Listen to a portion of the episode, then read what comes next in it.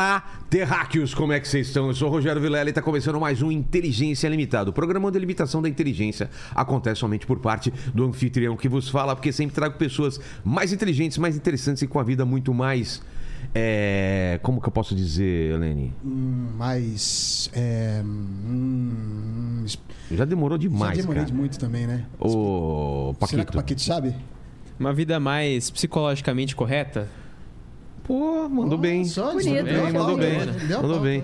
Pode parecer estranho, mas eu acabei de acordar, gente. Então meu cérebro está muito lento hoje. Por isso que eu não, não consegui completar a frase. Como que o pessoal vai participar dessa live maravilhosa hoje, Helene? É o seguinte, já tá fixado lá no chat da, da, da live as regras, tá bom? Você pode participar com pergunta, com comentário. Lembrando que a gente sempre lê as cinco melhores perguntas, né? Sim. E aí a galera tem que ficar atenta, porque às vezes o convidado já, já respondeu e eles estão perguntando e aí a, A gente mesma vai- coisa. É a mesma coisa.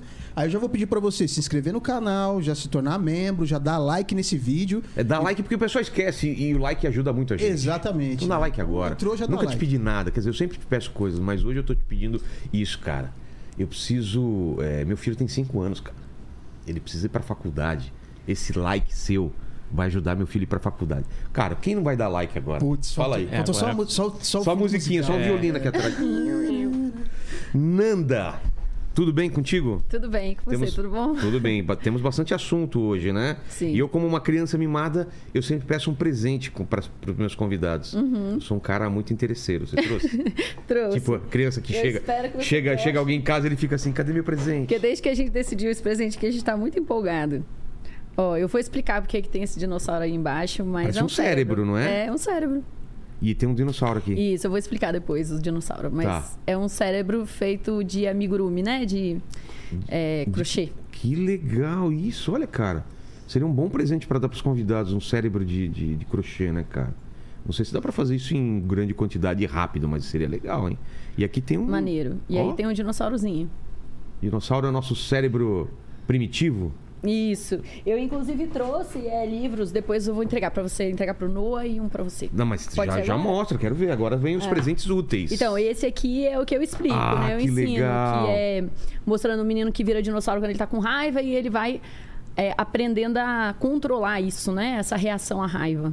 É isso que eu quero falar contigo, né? Como criança é, tem uma dificuldade de. de, é, com, com sentimentos mais Sim, fortes, porque né? o cérebro ainda tá. é, as, as conexões ainda estão sendo feitas, o sistema límbico, que é o que, que cuida da emoção, ele ainda está controlando mais do que o neocórtex, que é o que vai controlar nossas reações, né? Sim. Então, por isso que é um cérebro, porque eu, eu falo muito desse ponto de vista da neurociência, entendeu? Assim.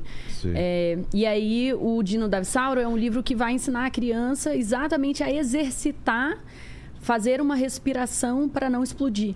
Porque é uma coisa que é, é ensinável e dá pra aprender a controlar isso? Sim, mas que demora para aprender e precisa ser exercitado. Porque essas conexões elas têm que ficar, elas, elas são feitas e a partir do momento que você faz muito uma conexão, tipo você faz um tipo de isso, coisa, você faz isso uma fica programação. permanente. É, você vai programando o seu cérebro para reagir daquela maneira. É igual como se fosse assim, você for uma pessoa muito séria. Tá. Aí você quer exercitar, sorrir mais.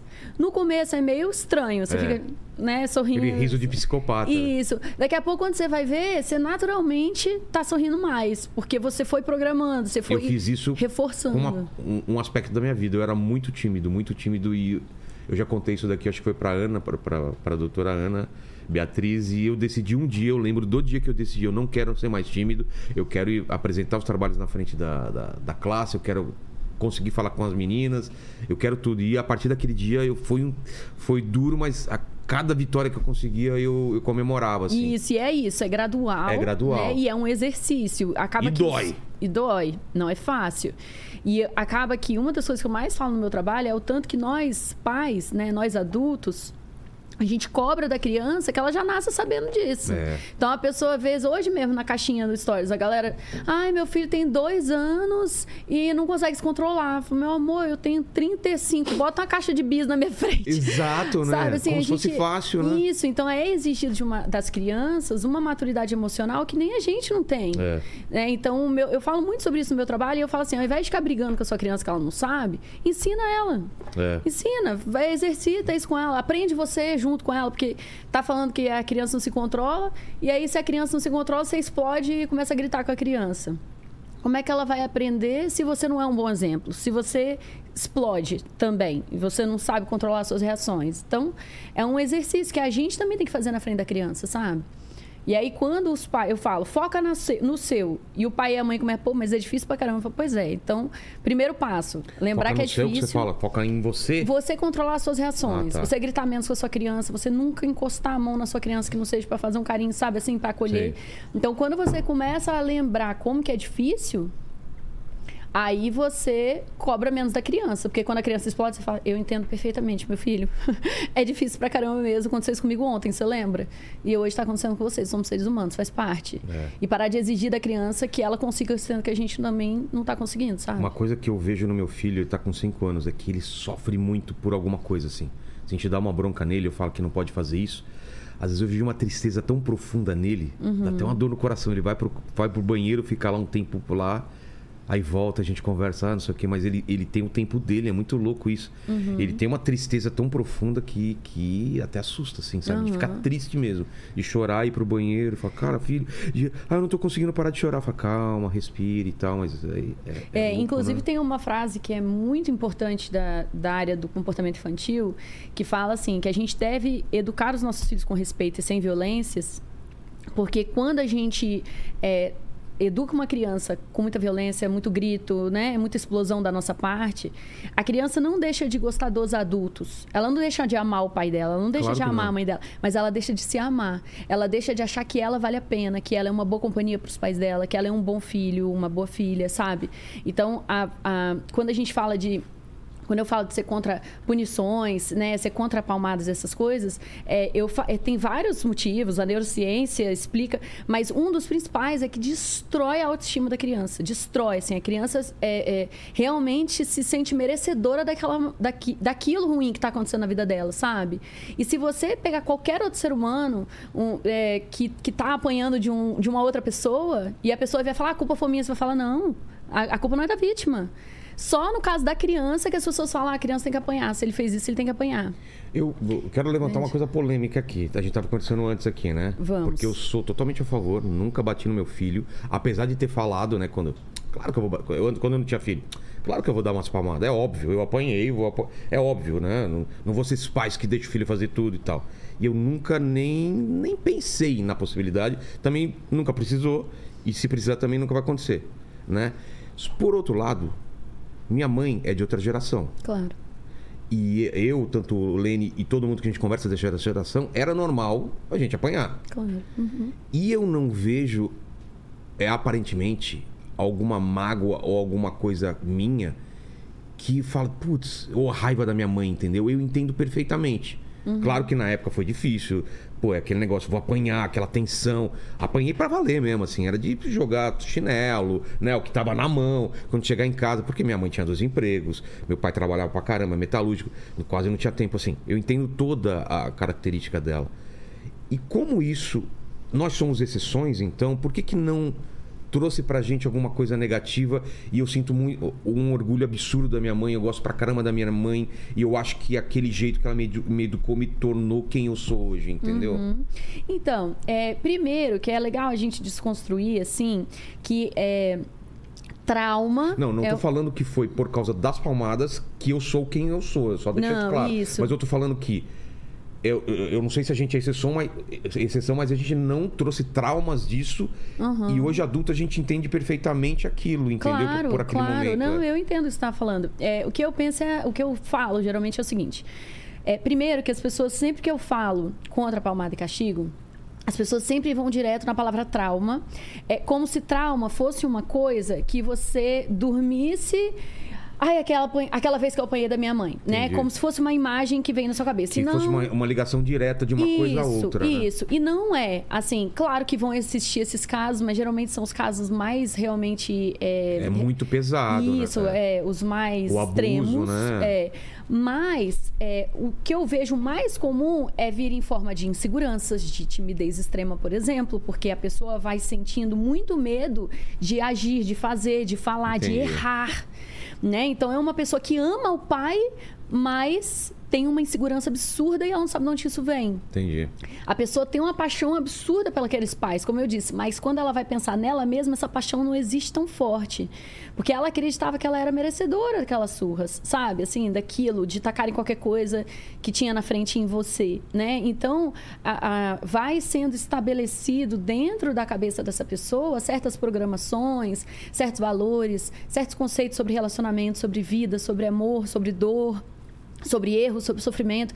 Então, mais do que tipo, traumas, Traumas, né? É mais consequência, assim, do que você depois vai chamando de minha personalidade. Entendi. Entende? Que não é assim, são consequências do que aconteceu na sua vida. E por mais que hoje é, o Vilela adulto consiga olhar e dizer, poxa, minha mãe estava cansada poxa, meu pai trabalhar metalúrgico. Por mais que a sua versão adulta consiga entender tudo isso, se a gente senta e faz o exercício de você fechar não, não os olhos. Não, e... eu, no momento eu tô dizendo que é certo. Eu tô dizendo que eu, eu, entendo. É. Eu entendo, eu entendo o que você está falando, porque não porque é. senão a gente olha para trás e alguém pode, é, pode ver, é, ouvir o que a gente tá falando e falar: É, meus pais foram, meu, que absurdo. Isso, Calma, não. entendam o contexto que eles estavam vivendo também. Com certeza. E perdoe seus pais, porque às, ve às vezes, claro que tem pai que é sacana e batia também sem motivo e não sei Sim, o quê. Tem os sádicos, Tem- né? tem os Mas a sádicos. grande Mas maioria estava gostaria seguindo que a as- cultura. É, eu gostaria que as pessoas também perdoassem seus pais também, por- pelo Sim. momento que de repente. É, eu acho até que dá pra gente fazer um combinado aqui, que a nossa proposta não é de maneira alguma julgar nossos pais, é. porque não é fazer juízo de valor, cada um tem uma realidade. A gente tá aqui fazendo, gravando esse podcast na internet, sabe? Nossos pais não tinham acesso a nada disso. Exato, né? Tudo que vai ser dito no podcast de hoje, que as pessoas só assistindo esse podcast vão eles- aprender. Como que eles é, saberiam. É, Como que eles sabiam como era criar filho? Não. Pela experiência que era passado dos pais dele. E digo mais, é? a maioria dos nossos pais ainda pegou leve com a gente comparado ao que eles viveram com os Então, pais mas, deles. mas é isso que meu, meu pai falava. Filho, você não entende. Meu, é, o, o pai dele nunca deu um abraço, nunca falou eu te amo, nunca tinha uma conversa com o filho. Então, assim, da geração do pai dele, do meu avô, pra dele, já foi uma mudança absurda. Isso. E da dele pra mim foi uma mudança absurda. Meu pai também era um cara super duro, nunca me bateu, mas era um cara que também não me abraçava, não falava dos sentimentos. Era o cara que sempre durão, não sei o quê. Eu quebrei essa barreira com ele quando eu entendi as Uhum. coisas. Quando, depois de adulto, eu cheguei pro meu pai, abraçava, ele ficava sem graça, durão. Eu amoleci meu pai, entendeu? Então, a minha geração pro meu filho também vai mudar. Meu filho vai vir com coisa nova me ensinando. Com Aliás, ele já me certeza. ensina coisas novas. Com certeza. É. tanto que eu falo assim, a minha proposta não é ensinar pais e mães a serem pais cujos filhos não vão fazer terapia. Os meus filhos vão fazer terapia, não tem dúvida, né? Que eles vão ter Eu, coisas eu acho que, não tem- magoaram, é que impossível acertar 100%, né? Não dá, né? não tem que ser nosso objetivo. Esse peso que a gente tem como pai, porque você fica, meu Deus, eu tenho que acertar.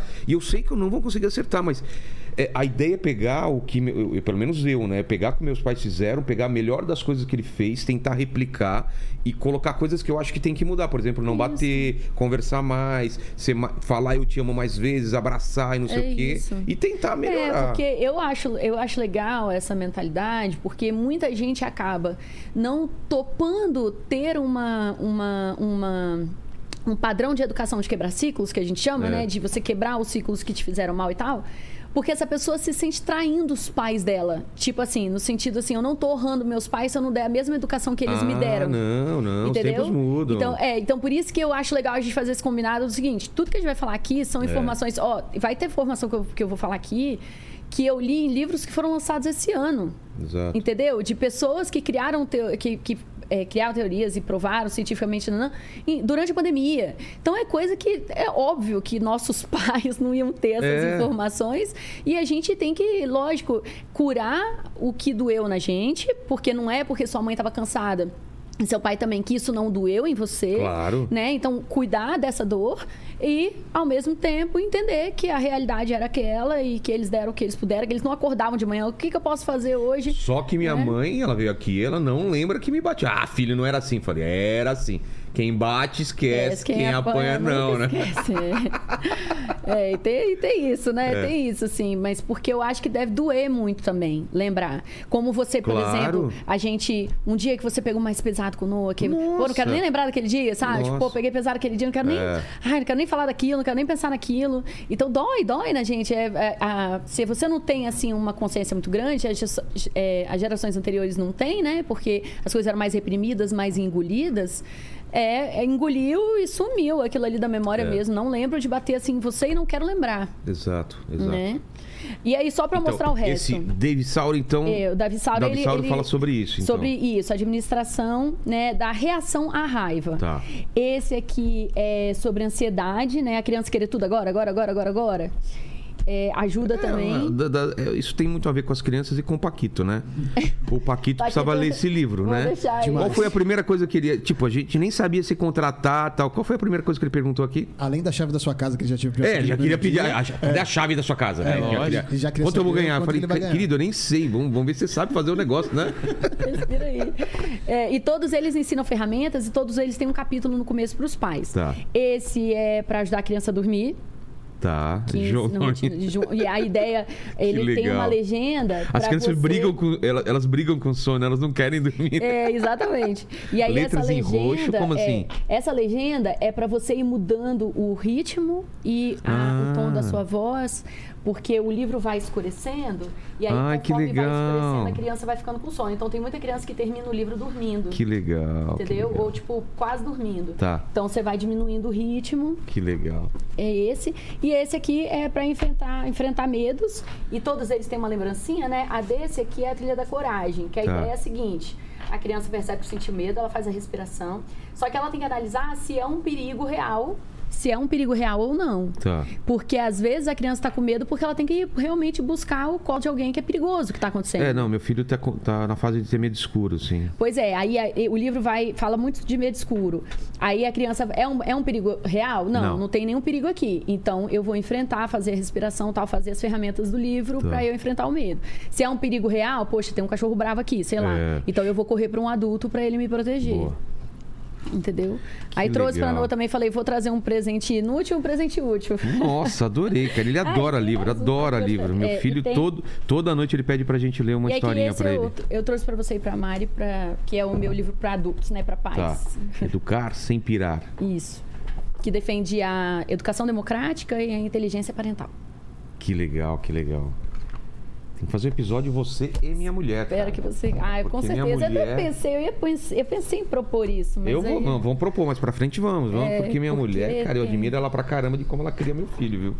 Ela, porque ela fica mais tempo, né? Fica aqui horas e horas aqui, né? Ela que tá cuidando dele, cara. Inclusive, eu queria fazer uma observação que a gente estava até falando antes. É a primeira vez que um homem me convida. Sério? Poxa, que Uhum. Primeiro legal. pai, assim, você vê como que na nossa sociedade ainda é colocado a mulher É. nesse lugar. Ah, não, filhos? Ah, é, so- é mulher então, é mulher, né? É assunto de mulher.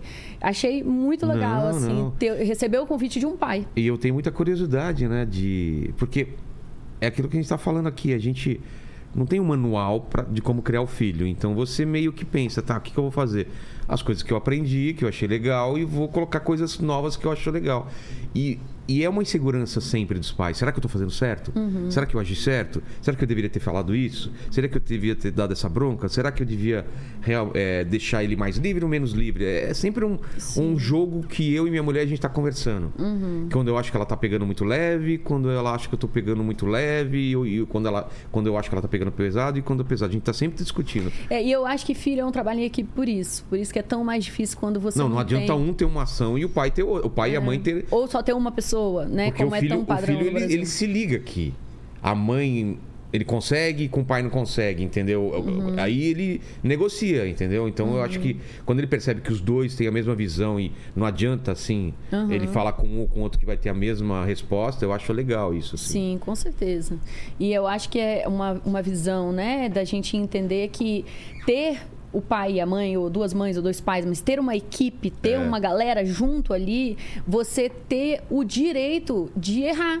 É. Porque se você tá sozinho, você nem o direito de errar não tem, cara. Às vezes, Exato. quando você vai, por exemplo, só- vamos supor que ela tá pegando pesado. Ok, tudo bem, acontece. Eu tô vindo aqui te avisar pro no não arcar com as consequências, mas você teve um dia difícil, tarará, É. tudo bem, tô aqui pra isso. E quando eu estiver pegando pesado, ou eu estiver pegando leve demais, eu tenho você pra encostar na minha mão e dizer que a gente está precisando ajustar um pouco. Então não é uma coisa de perder autoridade, de estar com, corrigindo na frente. Não, é uma questão de ajuste. Educar necessita da gente estar ajustando a vela o tempo todo. Se a gente aceita isso, que é um processo de constante equilíbrio, a gente não ficar achando que ah, a gente vai atingir um ponto de perfeição e a partir daí corre para o braço, não é isso. Todos os dias você acorda decidida a dar o seu melhor ali e ao longo do dia você vai ajustando. Entendeu? Claro que ter um- um- uma referência, você ter, sei lá, como eu proponho, ferramentas, isso É. ajuda, porque tem hora que você sabe fazer. Aí você fala, bicho, vou botar uma ferramenta em prática aqui e ver se resolve essa treta aqui que eu não tô conseguindo resolver com o que eu tenho, o que eu trouxe de bagagem da minha vida. Ainda mais quando a gente quer quebrar ciclos. Então, nessa hora aqui, minha mãe ia bater em mim. Eu não bato. Então, o que, que eu faço agora? Então, às vezes, a gente precisa de um de algum lugar para tirar o que a gente não aprendeu. É, né? no meu caso, eh, fica até difícil de falar porque parece que tá muito fácil criar Uhum. meu filho. Porque não, não teve nunca uma situação realmente que eu pensava, putz, minha mãe ia bater nessa hora. Uhum. Ou ele tá no caminho muito legal, ou mudaram as coisas, eu não sei. Tá muito estranho, assim. Ele realmente entende as paradas, assim. Não, sei mas- se é uma geração mais nova que entende as coisas mais fácil. Olha, eu acho, eu acho que se a gente acredita que conversar com a criança vale a pena, porque nós somos da geração de que criança não tem que querer, É, não tem que explicar coisa pra criança. vontade, é. Você precisa ver a quantidade de adulto que chega até mim, que foi velório do próprio pai. E ninguém explicou nada pra criança. O quê? A criança nem foi, mas é muito, porque na- nas gerações anteriores não tinha que explicar nada pra criança. Era entendido que a criança não ia lembrar Sei. Que a criança não entender, então as coisas não eram explicadas, elas não eram incluídas, né? Então, é, hoje não, hoje a gente já está com uma mentalidade de explicar as coisas. É, isso é verdade. Então, no que a criança cria, a- aprende que o padrão na casa dela vai ser explicar as coisas, vai ser as coisas serem conversadas, a criança não tem uma necessidade tão grande. é, é, não tem uma coisa reprimida que ela tem que botar para fora, não tem é, um padrão de violência ao redor dela que ela tá repetindo porque foi o que ela aprendeu na prática. Então, acaba que se ele tá aprendendo a conversar, a resolver as coisas de uma forma tranquila, tá vendo vocês lidando dessa forma no dia a dia, é óbvio É, que ele isso vai. É uma coisa, isso é uma coisa que eu tento replicar dos meus pais, sempre me explicavam as coisas, assim, que eu perguntava. E meu filho tá naquela fase de perguntar tudo. Uhum, faz Por que, que você não tá porquês, com né? seu carro? Porque o carro quebrou. Por que, que o carro quebrou? Aí, cara, porque às vezes uma peça, não sei o que. Ah, tá. Por que, que tá no mecânico? Por que, que não chegou ainda? Por que, que não sei o quê? E aí tem coisa fácil, tem coisa difícil. Que nem ontem ele, ele ganhou a fantasia do Batman e tava perguntando por que o Batman dá pra ver o olho e o Homem-Aranha não dá pra ver o olho e outros super-heróis você não vê, o Homem de Ferro não vê o olho. Aí você tem que parar e falar, tá, peraí. É, tem umas perguntas, tem umas perguntas, tem umas perguntas da criança que você vai pra posição fetal, né? Você e fica, fala, eu não "Ah, sei. filho, poxa, peraí. Não, não, mas eu não gosto de não responder. Mas eu vou responder, tá. O, o- a máscara do Batman é, é vazada. A do, você vê que é do Homem-Aranha, é fechada, o outro é fechada. E ele tem um mecanismo que consegue enxergar através de lá. O Homem de Ferro tem uma câmera, não sei o quê. Aí ele, tipo, tá bom. É, quando a criança começa a fazer umas perguntas muito complexas com relação à vida, né, ao universo, sabe? Que você fica tipo, meu filho, eu não sei. E, e- e- e antes meu pai não tinha Google, né? Agora ele fala, por que, que o céu é azul? Eu falo, só um minutinho, filho. Ele lá, por que, que o céu é azul? Aí eu vejo, eu leio, entendi. eu, aí eu sei, explico. sempre soube. Vem cá que eu vou te explicar. Eu pareço muito inteligente para meu filho, porque eu sempre tenho a resposta. Entendeu? Você é o Google, né? Eu sou o Google, o Google. Mas e da tua experiência? O que que, o que, que te levou a, a, a- a ter essa especialização, a, a- a fa- falar sobre isso com as mães, sobre maternidade, sobre a criação de filho? Então, é, começou mesmo com, é, com o puerpério, que é o pós-parto, que é aquela fase maluca que nós mulheres vivemos, Quanto tempo Que- é isso? Dura isso? por volta de uns dois anos. O quê? Ai, dois anos? Isso, por volta de, Ah, né? Pode ser um pouco mais, um primeiros pouco menos. Não, então, aí, na verdade, aqui no, no- na nossa cultura, a gente tem o conceito de resguardo. É. Isso. O resguardo é um conceito que ele é mais voltado para a área médica, né? De reconstituição de períneo, que é uma coisa mais assim, né? É, Física. é mais isso, mais fisiológica, É, sei lá. fisiológica. E aí, é, esse, esse conceito conceito de resguardo é o conceito também da mulher ter que se resguardar mesmo, porque ela está tendo esse processo de restauração Cicra- ali, tudo mais, cicatrização, né? e tal. É, mas o puerpério não. O puerpério ele é um conceito mais é, psicológico, emocional Ah, tá. né? É, é, é a fase que a mulher está descobrindo, né, os novos papéis dela, ela está descobrindo o que, quem sou eu mãe, né, ou quem sou eu mãe de dois, dependendo de qual, quantos puerpérios a mulher já viveu, mas assim, é, o corpo, né, passou nove meses produzindo um ser humano, então o corpo vai levar um bom tempo ali, pelo menos mais nove, para esse, para começar, cara, você imagina que todos os órgãos da mulher ficam exprimidos na caixa torácica, já para pensar nisso? não. É muito bizarro. é muito bizarro, cara. É muito Caramba. bizarro. Então, assim, até essas coisas Parte todas. química, né? É, nossa, a quantidade de hormônios. Eu lembro quando meu filho estava com seis meses. Minha visão estava estranha e eu fui no oftalmologista. Ele falou: Nanda, eu preciso que você volte daqui a um tempo, porque o seu corpo ainda está se recuperando da gestação. Então ainda tem muita relaxina no seu corpo, então a sua retina está molinha ainda. Nossa. E sabe o que aconteceu? Ah. Eu não preciso de óculos mais. Caramba. Tipo o Wolverine, assim. É? E aí, é, eu, eu fiquei chocada, porque eu falei, cara, meu filho tem seis meses. Aí ele falou, não, mas leva pelo menos uns nove.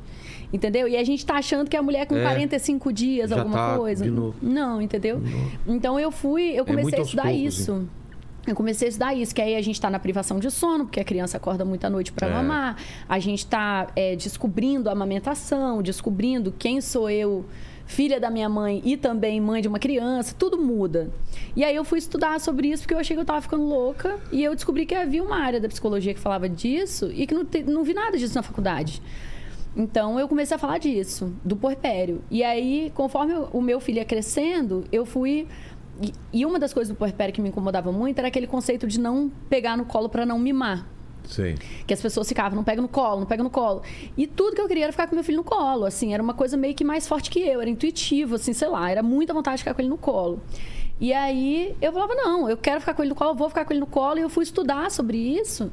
E aí que eu fui encontrar essa, essa, essa vertente que diz, não, filhote de mamíferos ficam no colo, né? Os seres humanos são igual, os, os filhotes de humanos são os únicos que nascem prematuros com relação aos outros mamíferos. Quanto o tamanho da cabeça, né? E isso, para a cabeça, a, a- maior parte né, do crescimento acontece nos, nos primeiros, é, né, no primeiro ano de vida.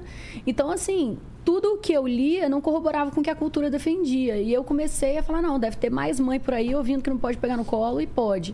E aí, essa linha do pode sim pegar no colo, ela segue que é uma criação com um apego mais seguro. O bebê chora, você não está com medo dele te manipular. É. Você está entendendo que ele está chamando uma necessidade dele.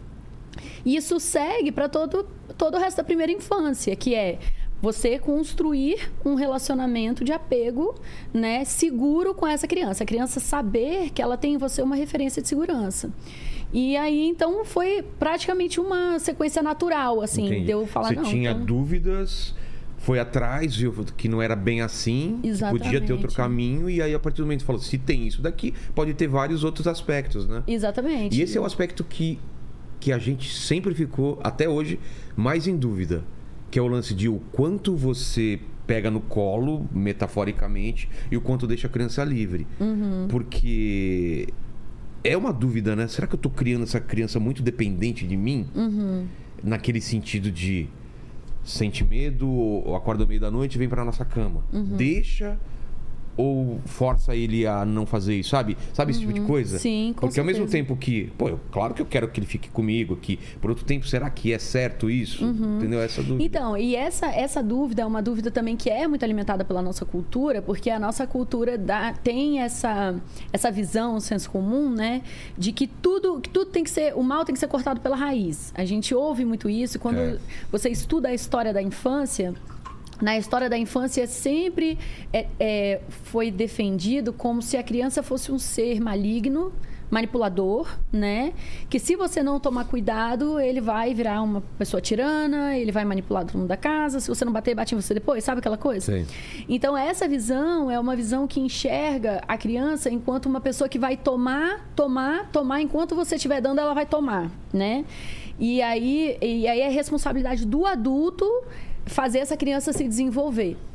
Então é uma visão que se a criança não desfraudou, se a criança não. Você vê quando é bebê, se não andou, não sentou, tudo é culpa dos pais. Os pais se sentem cobrados se numa roda de pais É. um, um sentou e o seu não. Você fala, eu devo estar fazendo alguma coisa errada. Sendo que é parte também do desenvolvimento Tem daquela muita criança. mentira também, né? Eu já vejo de roda de pai, principalmente quando era o filho mais novo, que os pais contam umas coisas, né? Meu filho já fala helicóptero, já fala inconstitucionalista. Mas Vai mentir. Que o Rian fala isso o quê? Tá- Ele ainda tá babando ainda aqui? Porque eles querem deixar. Meu filho é foda e o seu, né? Meu filho já dorme, dorme numa cama de solteiro, sozinho, liga Netflix e pede o iFood, né? Tipo, moleque com dois anos de idade, né? Não tem isso. Tem um pouco Tem. dos pais quererem também jogar o filho dele lá em então, cima, mas né? eu acho que é porque faz parte dessa cultura que coloca nos pais a, responsabilidade da criança então, desenvolver. se meu filho é, é foda, eu também sou, entendeu? Eu sou um pai incrível, né? Meu filho já, já senta. Uau. Meu filho ontem pediu o iFood pra mim, já pensou? O, o Paquito erra o iFood e o filho do. O pai do, Rian- do Rian. Pior que é verdade, velho. É, eu, eu vi até o- a, a moça falando assim: é, é, a moça falou pra mim que o filho já tava andando com seis meses. É. Aí eu falei assim: ai, nossa, então já deve estar longe pra caramba, porque, porque ele tá com Muito um ano bom. agora, o bicho já ele- foi, se né? Ele tá desde os seis meses, vai buscar ele lá em Belém. Corre, corre, porque ele tá longe. Você não devia estar aqui conversando comigo, né? É. Mas assim, então essa, essa disputa, ela acontece porque os pais são muito responsabilizados. E não, e não pode ficar também se sentindo mal, o pai ou a mãe, por, por o o filho estar um pouco atrasado do que os outros, porque acontece. E às vezes nem tá atrasado, porque se o filho tá andando desde seis É, meses, o, o seu que desfraude anda é uma com- coisa que gera muita tensão, né? Porque todo ah, E muita filho já não- disputa, muita Ah, meu disputa. filho, eu desfraudei quando você fala, meu Deus, cara. Meu filho demorou, desfraudou faz pouco tempo, mas. Aqui, mas- vou te contar um segredo. É. Chega, mais chega até mim, que eu chamo de falso desfraude, né? Tá. Aqui, meu filho desfraudou com três anos. Certo. Desfraude noturno. Desfraudou com três anos. Como assim? A pessoa, a pessoa falando pra mim, meu filho desfraudou, não, não usou fralda a partir dos três anos, não tava usando a fralda de noite mais. Ah, Tá. legal. Mas, Nando, eu tenho uma dúvida. Ele faz xixi na cama três vezes por semana. Ué? Aí eu falo, ele desfraudou ou tiraram a fralda É, dele? e só agora- tirar a fralda não é desfraudar. Tipo, Isso. se vira aí, moleque. Agora você faz no colchão, né? É. A partir de agora, né? Desfraude não é isso, né? Não É é. legal você explicar, explica Eu chamo de falso desfraude isso até. Porque é, o desfraude, ele de verdade, ele é um processo de desenvolvimento. É, o de você controlar o, o os músculo. esfíncteres. É, os esfíncteres. Isso. E mais, né? Não é só, só motor, porque os esfíncteres é motor, né? Mas também tem a parte cognitiva. Por exemplo, a criança saber onde que é o banheiro. É. Ela ir até o banheiro, tirar a própria roupinha, conseguir sentar no vaso, saber o que que é um vaso. Toda essa parte da criança entender toda a lógica. E tem a parte emocional também, porque às vezes, por exemplo, é, as- a- uma mãe falando lá comigo, ou um pai falando comigo assim: ah, Nando, o meu, é, ele desfraudou, mas quando ele tá brincando, se ele se distrair, ele faz xixi na roupa.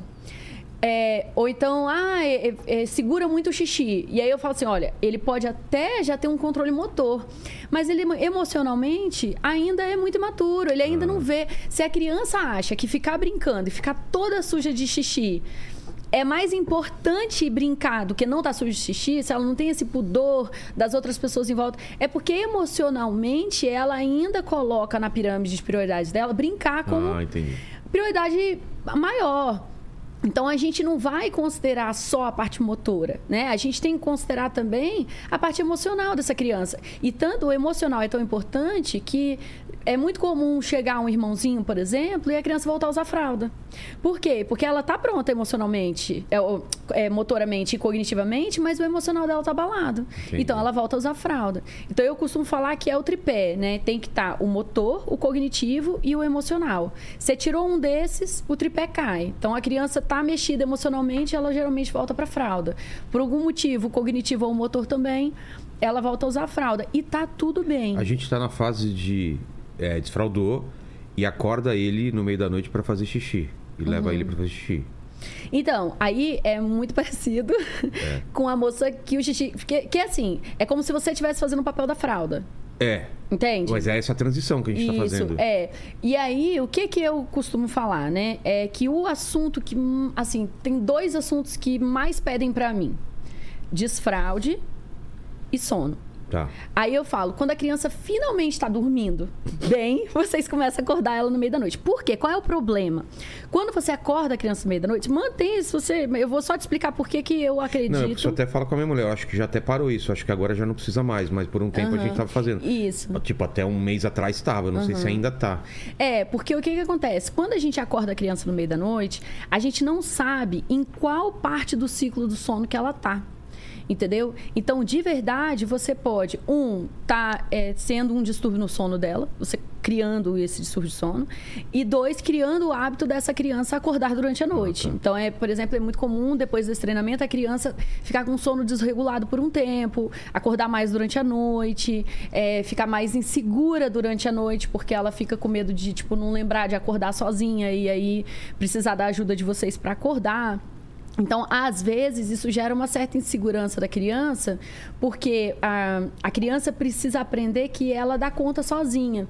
Quando os pais estão fazendo por ela, ela meio que. É muito comum Relaxa. a criança aprender. Não, ela aprender que ela não conhece o próprio corpo. Ah, tá. Eu já, por exemplo, já teve palestra minha que a criança chegou na, na minha frente e olhou para a mãe: Mamãe, eu tô com vontade de fazer xixi? Porque a criança aprende que quem sabe sobre o corpo dela é o adulto. Né? E eu- o ideal é que no processo de desenvolvimento e processo de individuação, que está se tornando um indivíduo, né, e só- eh, autônomo e tal, é a gente alimentar experiências e oportunidades dessa criança conhecer o próprio corpo reconhecer os sinais do próprio corpo, né? Saber assim como que o corpo funciona.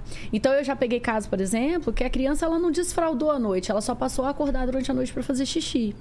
Mas ela não desfraudou, você Entendi. entendeu? Assim, se essa criança piscasse, ela fazia xixi na cama. É, e o outro, outro detalhe é que a criança, o, o sono durante a noite, já não é o sistema consciente que está tomando conta do xixi. É um sistema mais inconsciente, porque você está dormindo. Então, não é o mesmo processo do dia. Então, eu costumo falar que as crianças passam por quatro desfraudes. É o desfraude diurno do cocô, o desfraude noturno do xixi, o desfraude diurno do xixi e o desfraude diurno do cocô. Entendi. Entendeu? Então são dois noturnos e dois diurnos. E cada um desses desfraudes passa por cinco etapas. Que é a etapa que a criança é indiferente, aquela etapa que a criança está de cocô, você pergunta, você, tá, você fez cocô? É. Ela, não. Tá. Ela nem, ela nem sabe, ela nem, Entendi. nem incomoda ela. Aí o segundo é passado, ela consegue te dizer que ela fez. Ela não sabe te dizer que ela está fazendo, nem que ela vai fazer. O terceiro, ela fala que vai fazer, ela já consegue, é, ou, desculpa, que ela está fazendo, então ela já consegue sentir o momento que a bexiga está esvaziando. E aí, esses dois, tanto o foi quanto o tô fazendo, são muito confundidos pelos pais. Aí o pai e a mãe falam assim: se você sabia que você ia fazer, por que você não me avisou? Mas eu não sabia, eu tô te avisando que eu estou fazendo nesse momento, entendeu? Não tinha como te avisar isso com antecedência. E aí, depois, as últimas duas etapas são futuro sem controle e futuro com controle. Então, a criança consegue sentir que ela vai fazer, mas até chegar no vaso ela já fez, então é Entendi. bom ela estar de fralda ainda. E o terceiro, que é o desfraude, efetivamente, que a criança já consegue chegar até o vaso com a, a, a- a fraldinha seca e consegue segurar até sentar e relaxar, entendeu? Então, cada desfraude desse passa por cinco etapas. Entendi. E e uma coisa que eu acho estranho do, do meu filho é que ele vai fazer cocô e ele não quer que a gente fique, né? Ah, fecha a É porta. pudor, né? Mas aí a gente vai lá e ele pede pra limpar. Não é estranho? fecha a porta, papai. Tá, eu fecho, fico esperando fora. Pronto, me limpa. Eu acho que na hora de se concentrar, Ah, tá. ele quer estar sozinho, entendeu? É igual nos filmes, que a pessoa tem que fazer xixi. Ah, é. Fica de costas. É. Sabe, assim, eu- deixa eu me concentrar, que você me olhando, eu não consigo. Mas depois eu consigo, né? E isso é legal que é o desenvolvimento do pudor, né? Porque no começo a criança corre pelada na É. frente, 100 pessoas não tá nem aí. E daqui a pouco ela vai desenvolvendo esse pudor de. É, de, de, de correr pelado ainda não tem problema, assim. de- Aham. de, sabe, tá na, na- tá na na piscina ou não sei o que e tudo mais. Mas no lance do cocô e do xixi tem, que, É, fech- mas tem que fechar a porta. É, geralmente começa por aí porque produções do corpo, né? Sei. Aí depois que a criança vai se ligando mais nas regras sociais, de, de pelado, de não sei o quê. já peidar de boa, entendeu? E ainda dá risada ainda. É, mas eu acho que isso aí também depende da cultura familiar. Às vezes, É. se vocês veem graça nisso, se vocês brincam é, com isso, dá risada. é, ele vai fazer pra Se vocês eu faço, rirem. minha mulher fica brava. Se ele faz, mais, ela dá risada, o que é injusto, não é, Leni? Não é? Talvez sejam níveis diferentes, né? É. Vamos combinar aí que são estouros Talvez o cheiro. diferentes, Talvez, né? O cheiro seja diferente também. né? Consequências diferentes, né? Pra Teve cada uma um. vez no carro, né, que, que não fez barulho nenhum. Gente falou, nossa, tá um cheiro de podre aqui. Ele começou a dar risada. Eu falei, filho, foi você? Ele falou, foi. Filho, que absurdo. Não sei o que. A gente ria, ria. Ele já tá aprendendo a deixar os silenciosos lá e esperar a reação das pessoas. Exatamente. Você falou que então é, é sobre desfraude e as duas É, sono, dúvidas. sono, Então vamos falar é. sobre sono. Qual que é. a- O meu filho tá de boa, assim. Ele dorme cedo, acorda cedo. É muito regradinho, assim. E até a gente que às vezes quer dormir mais, até mais tarde, ele vem lá no quarto, fala, tá de dia, tá de dia. Ele diz, acordar." não, não, vão É, acordar tá agora de dia. mesmo. Tá de dia, tá de dia. Aí fala, não, mas tá fechada, porque lá é tudo fechado. Fala, não, aí ele abre a cortina e fala, tá de dia. Mesmo que você queira enganar, não É, dá. ninguém me engana. É. E quais são, quais são os problemas? A criança não conseguir dormir, demorar para dormir? Que que é? Olha, as maiores dificuldades são despertar noturno, que é a criança acordar durante a noite. E isso é muito comum porque o cérebro da criança eh, foi evolutivamente feito para buscar companhia, né? A- a- o cérebro da criança entende que a solidão é perigosa porque fica vulnerável a predadores. Eh, durante os- a primeira infância inteira e parte da, da segunda infância, a criança ainda não tem tanta clareza do que, que é seguro e do que, que não é. Igual você estava falando, por exemplo, do Noah tem medo de escuro. É. Pra ele, não faz diferença ele tá numa casa fechada, trancada, num condomínio seguro. Não faz, Ah, porque tá. a lógica é, tá escuro, pode ter qualquer coisa aqui. Qualquer coisa. Não é ter enxergando, monstro. é. É.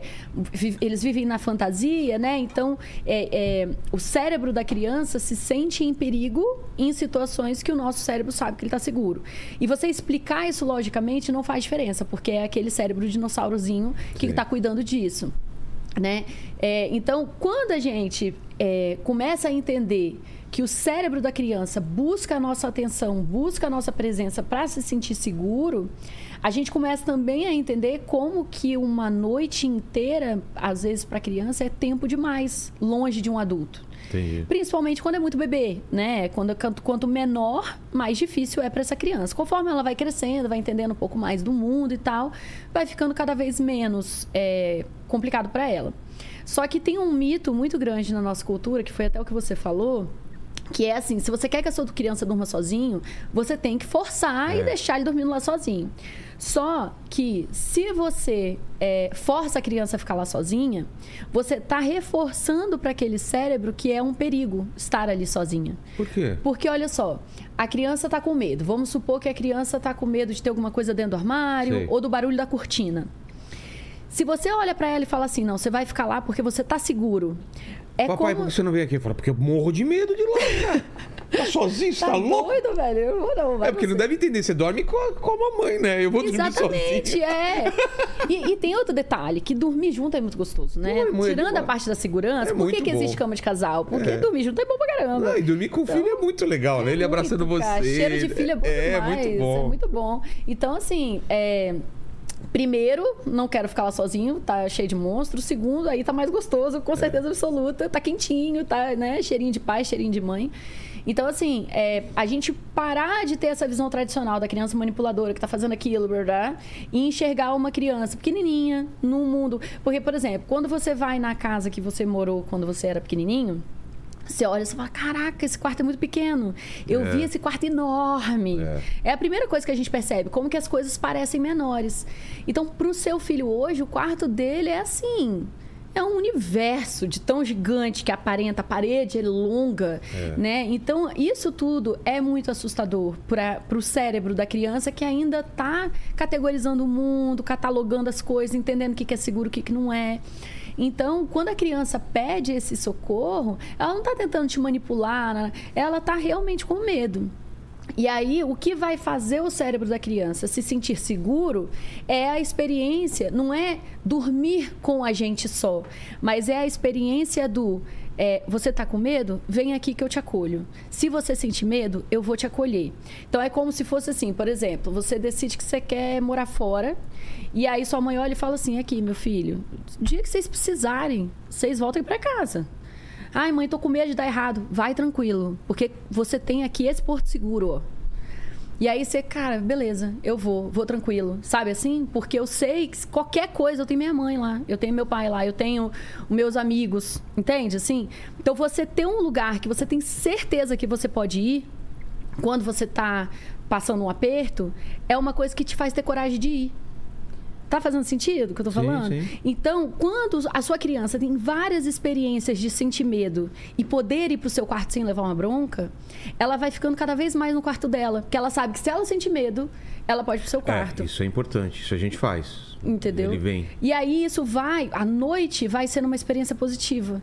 Ao invés de ser aquela experiência do me mandou ficar aqui, eu tô morrendo de medo, vou dormir com medo, vou passar a noite inteira tremendo, e, e associar aquele quarto àquela experiência tão ruim de fui dormir com medo porque meu pai não quis me deixar me acolher, sabe? Assim, é o contrário. A criança vai ficando cada vez mais segura durante a noite no quarto dela, porque ela confia, que a gente chama segurança relacional. Ela tem segurança de que no relacionamento com os pais dela, ela tá protegida.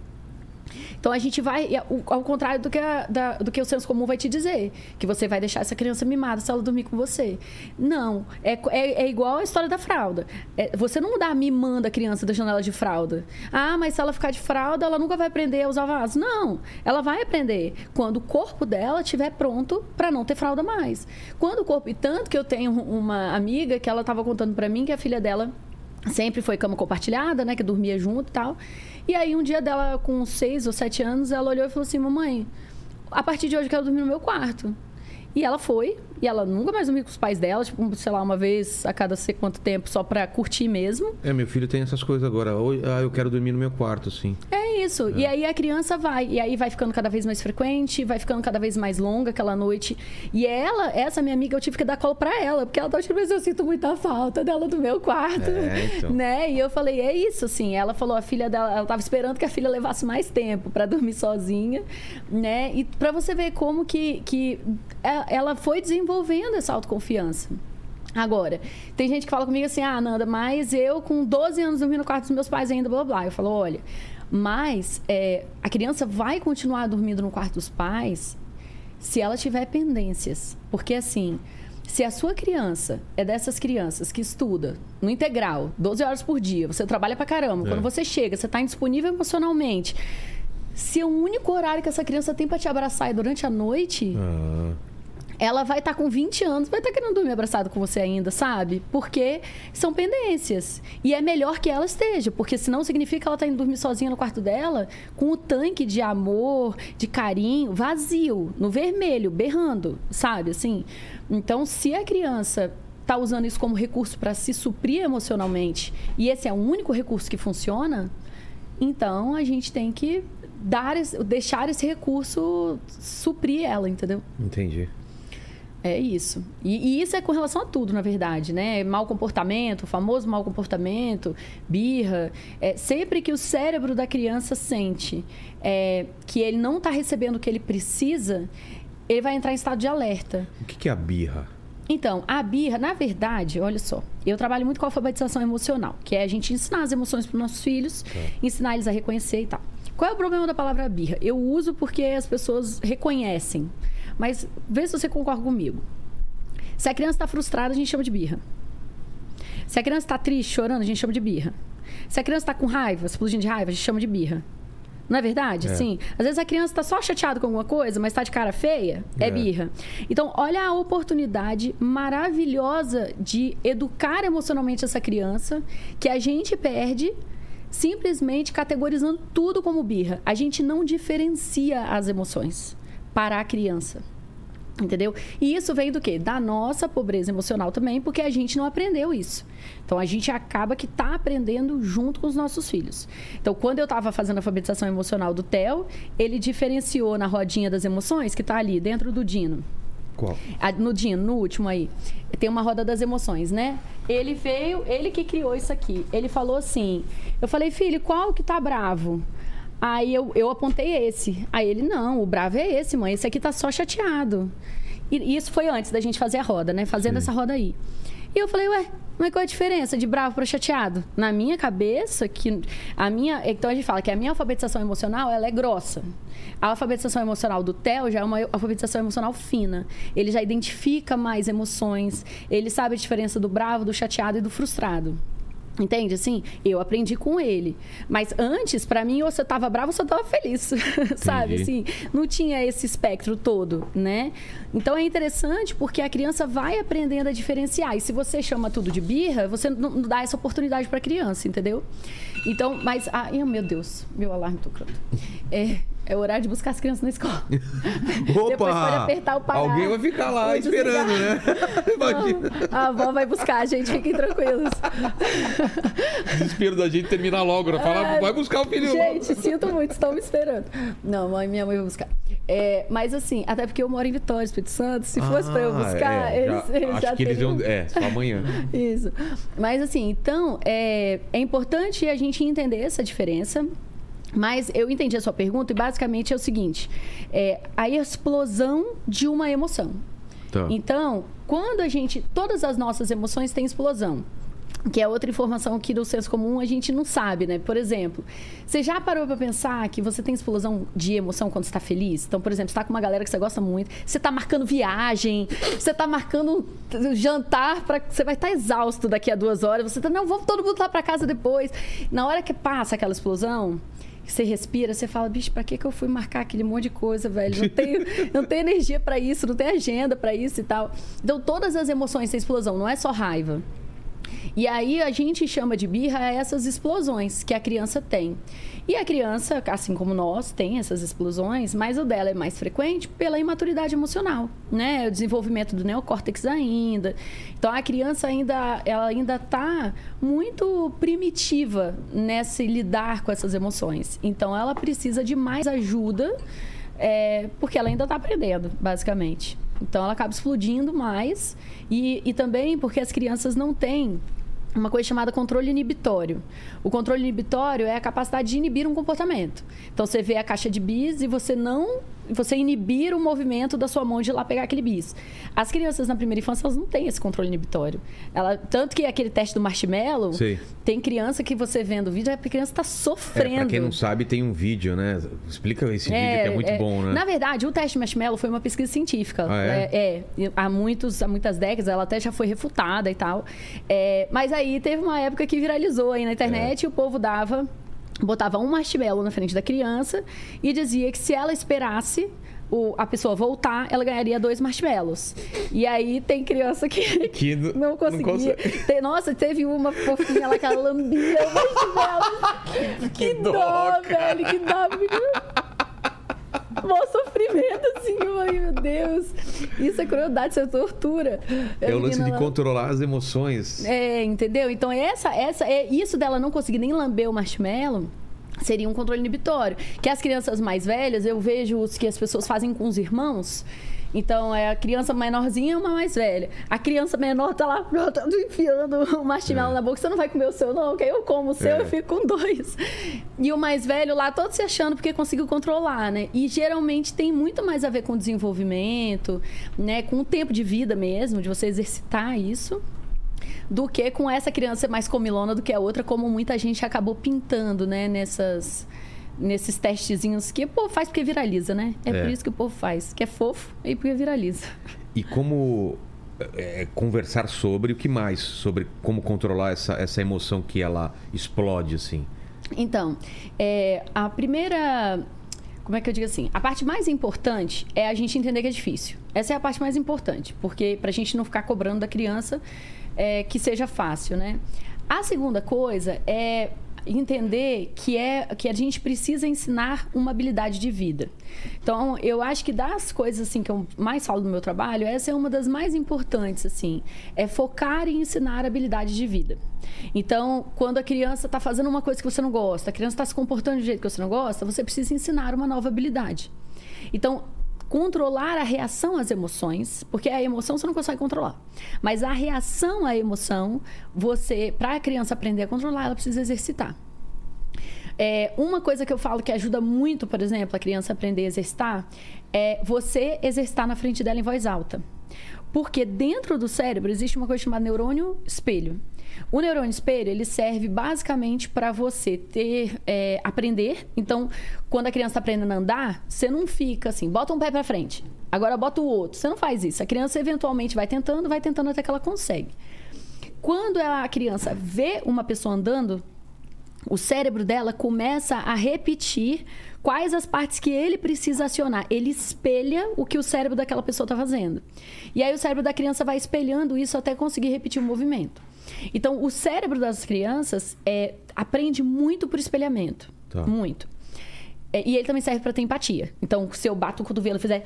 Ai, o seu cérebro na mesma hora vai acionar o dia que você bateu o cotovelo e doeu pra caramba e você consegue ter empatia por mim.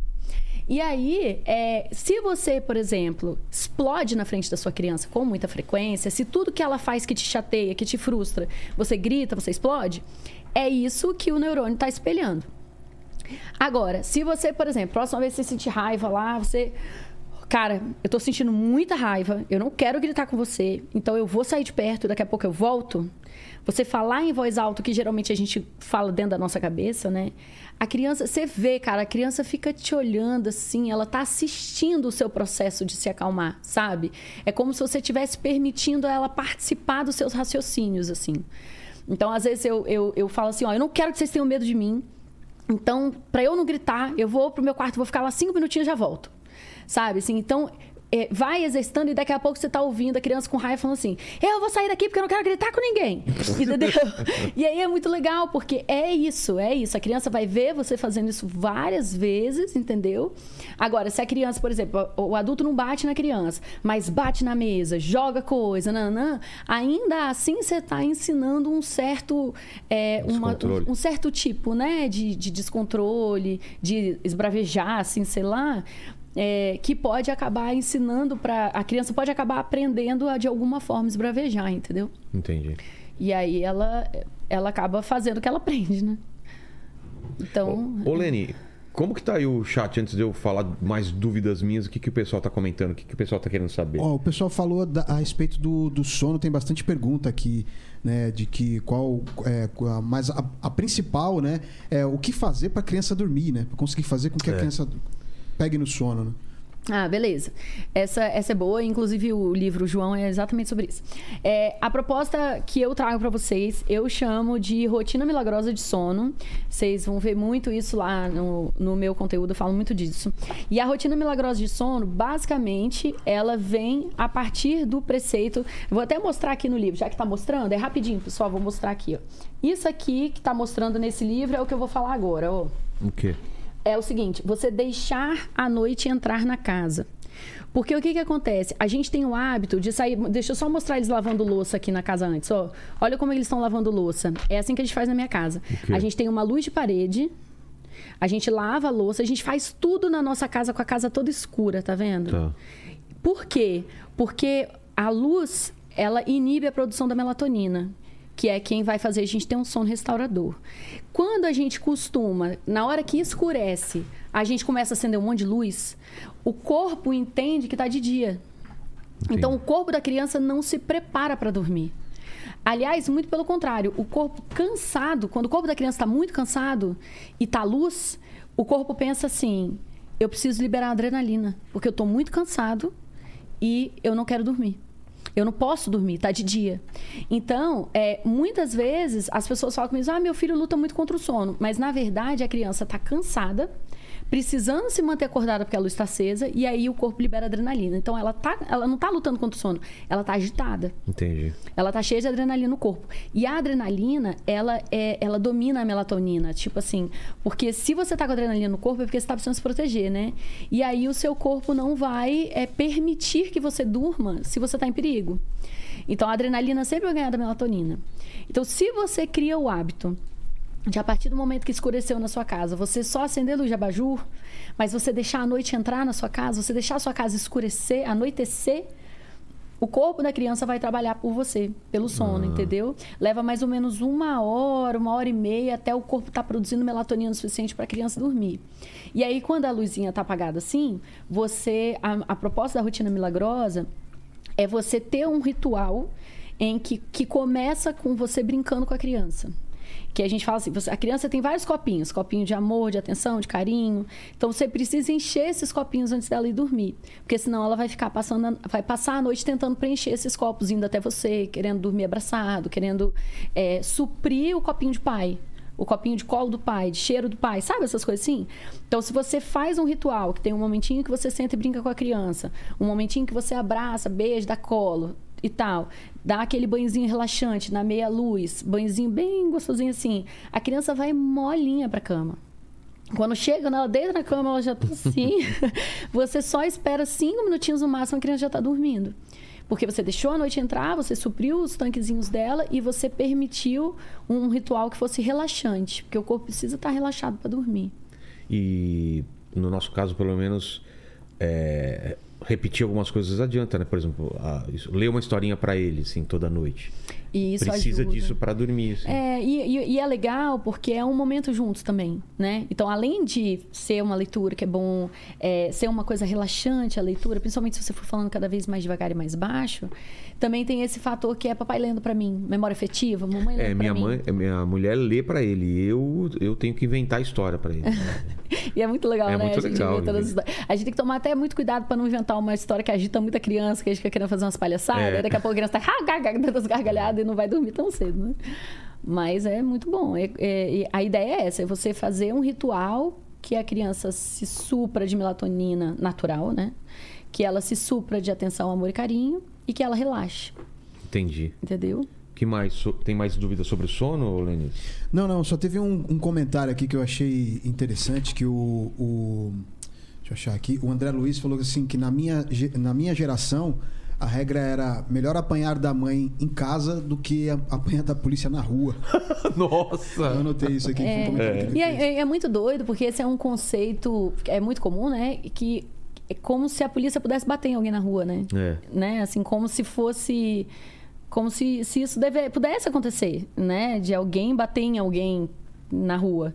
Então, e é, e é uma visão que é aquela visão que eu falei, que é uma visão é, bem antiga, né? Da criança ser um ser ruim. Que se você não bater nela, ela vai Ela se vai se tornar um ser ruim. transformar em uma pessoa ruim. Isso, vai apanhar porque ela não, que ela se sentiu, né? O Paquito não apanhou, apanhou quando era criança? Não, não apanhei. E, tomei. é um, e é um ser horrível, né? É, eu teve uma vez só que eu tomei um tapa na boca. Foi Sério? a única vez. Não imagino Porque isso. Acho que a gente tava no elevador e aí eu não parava de falar, minha mãe mandou eu ficar quieto e continuei falando. Desculpa, Paquito, de rir disso, mas eu não consigo Eu imaginar essa sou, cena. cara, fiquei Aí muito tomou chateado. um tapão? Eu sou traumatizado com isso, tá, É? cara? Não, brincadeira. Mas eu não eu acho que. Eu não lembro, foi, eu era muito pequeno, acho Tá. que foi um tapa muito forte, porque minha mãe também nunca foi De de, fazer essas coisas. Acho que foi só pra dar um susto mesmo. E assustou. Assustou. É, lembra Opa, até cara. hoje. É, lembra até hoje. É, aqui, Se transformou no que você é. é, tá vendo? Fala, Lênis. Ó, é, uma outra pergunta que fizeram aqui é o seguinte: a Jane perguntou, ela é professora, né? E ela fala que assim, como é, como é que um professor deve agir na- é, em, em sala quando uma criança não aceita ouvir o não e não aceita ser contrariada? Uhum. É, essa é uma pergunta que- muito comum de vir dos professores, né? É, O que, que acontece?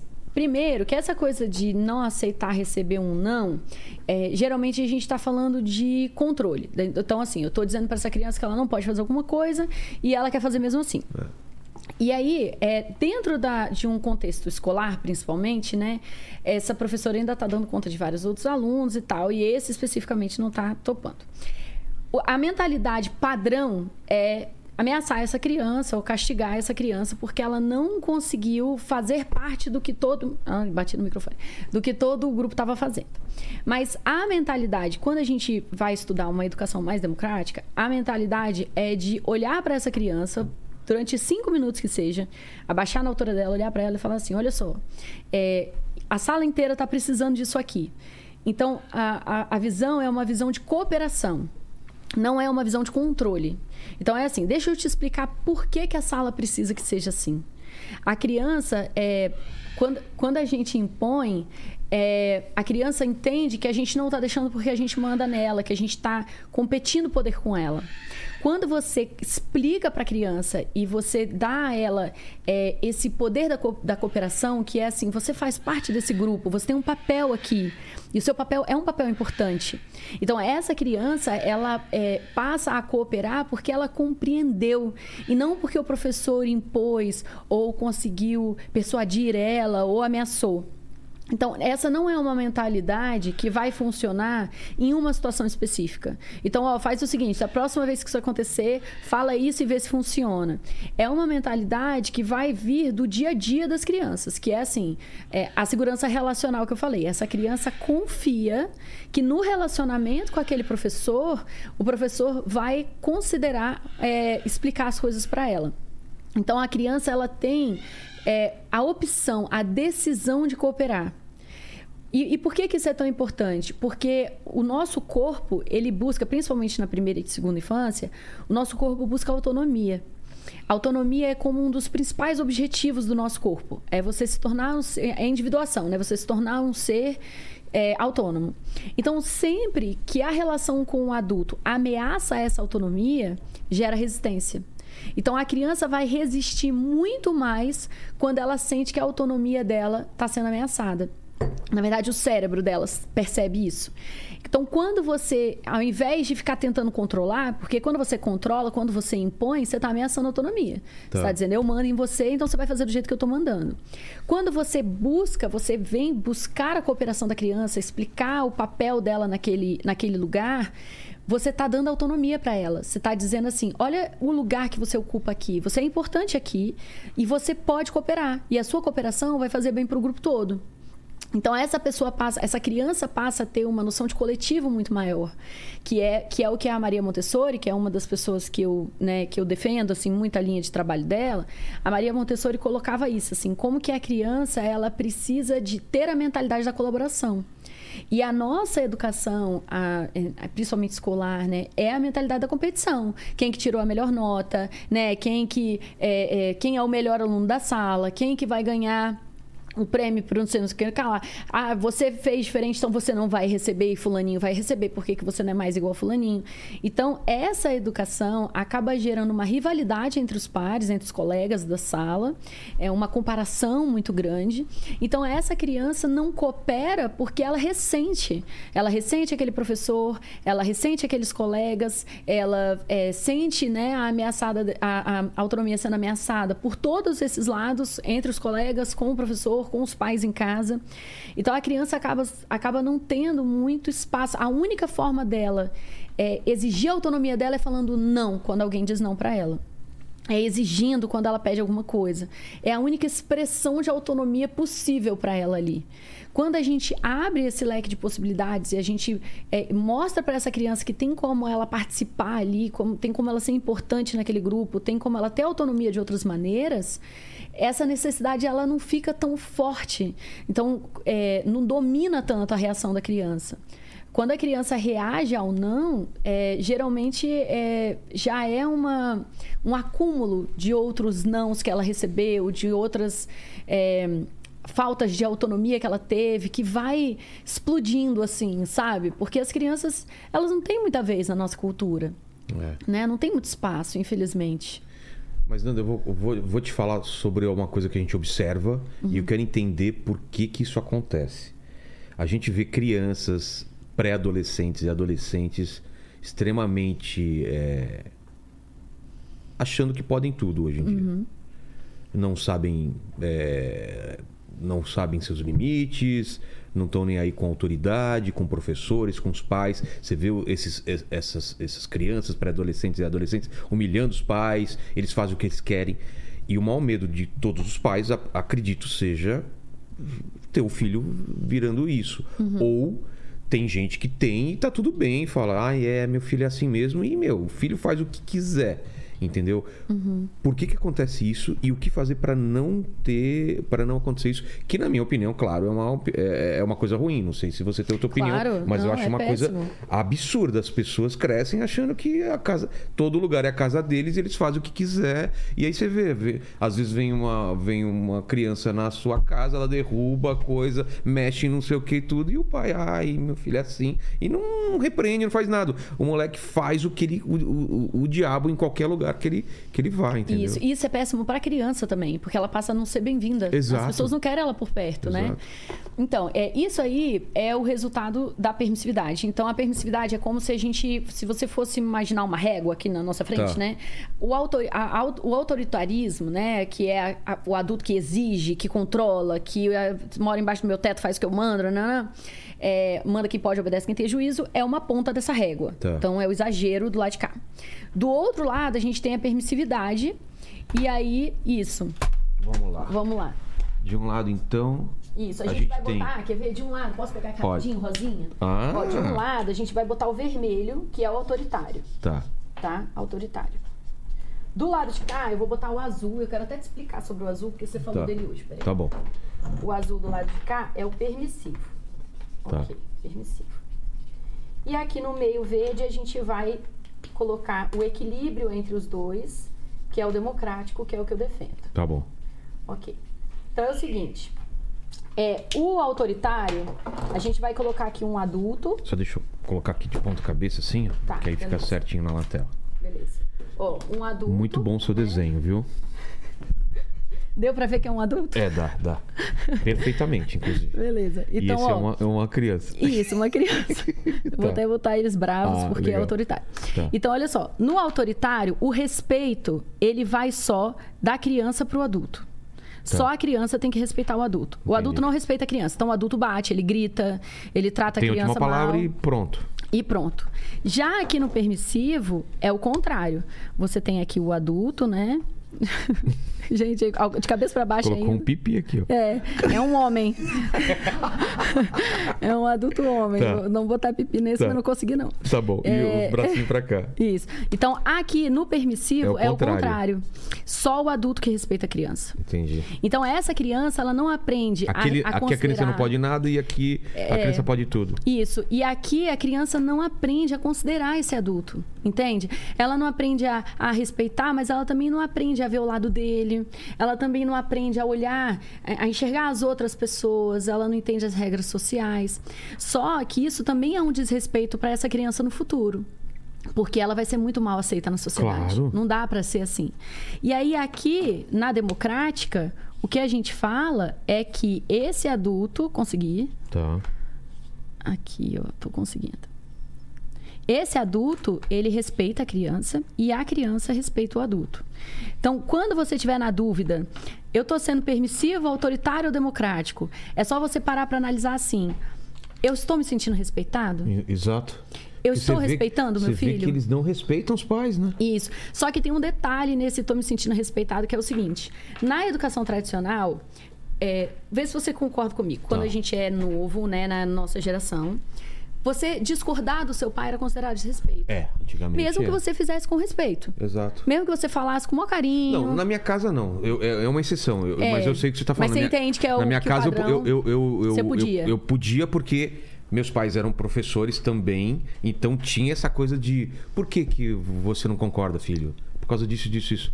Ah, ó, é isso, isso. A gente tinha essas discordâncias e Maneiro, era tudo bom. Mas é a, bom. a última palavra era deles, é óbvio. Aham. Mas. É, porque assim, acaba que a gente também tem que pensar o que, que é esse conceito de respeito. É. Né? Porque às vezes a pessoa acha que só por ela ser o adulto, Falou. a criança não pode, não pode te corrigir. Argumentar. Mesmo que você que seja com respeito. Ué, eu sou um adulto, eu errei. A criança me corrigiu. É. Opa. Né? Meu filho, mãe, não gostei do jeito que você falou comigo, poxa. Meu filho, está certo. Só eu fui. Ajeitar aqui o microfone. É, tá, tá baixo. É.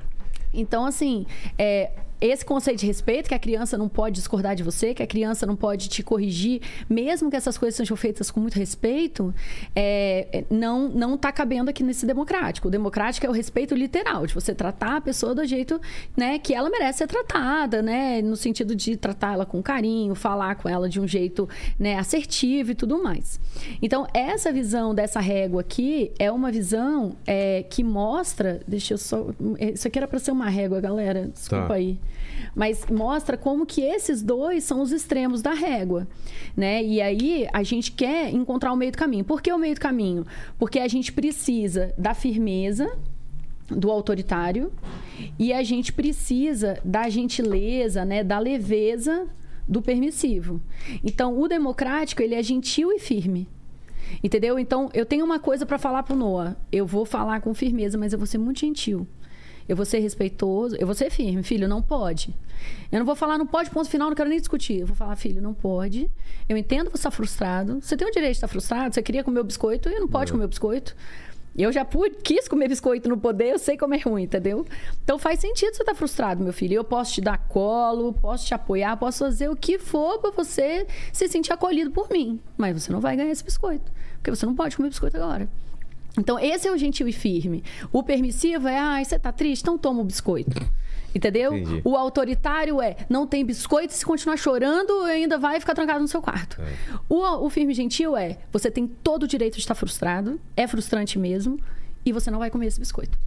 Então vamos, vamos, vamos testar isso agora. É, Paquito, você tem todo o direito de estar frustrado de, do seu salário, das suas condições de trabalho. Você tem todo o direito.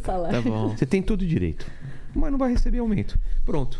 Fiz Tá certo? Funcionou? Funcionou? Tá bem? Você tá tá bem? Você tá melhor? Você quer colo? É, é, estaria melhor com 500 reais a mais na minha conta, né? Então, mas você tem que entender que não é o momento, cara. Mas, Mas você tem o direito mas você de estar tem o direito de estar frustrado. A Tá gente, bom. né, Lene, Dá a um abraço nele, Lene. Dá um abraço, Lene, por favor. Aí. Isso, pronto. Ótimo, Educação vai tá melhor. democrática. Eu posso vender minha frustração? Tem- é, existe essa possibilidade? Vender. Eu preciso de 500 reais. Alguém quer comprar minha frustração? Eu tô É. vendendo. Ah, eu tenho Um frustração superchat aí, né? É, exato. Se tiver um superchat de 500, vai direto pra frustração dele. Por O favor. que, que é, né? que mais, Lene? Em cima desse assunto aí que a gente falou sobre, sobre filhos, sobre essa geração mais raivosa e tudo pode. Alguém perguntou alguma Olha, coisa? tem, uma, tem uma pergunta aqui, eu tô tentando encontrar aqui, que É uma- o que? A geração. A gente tá. A minha geração é a. Eu não sei os Você é baby boomer.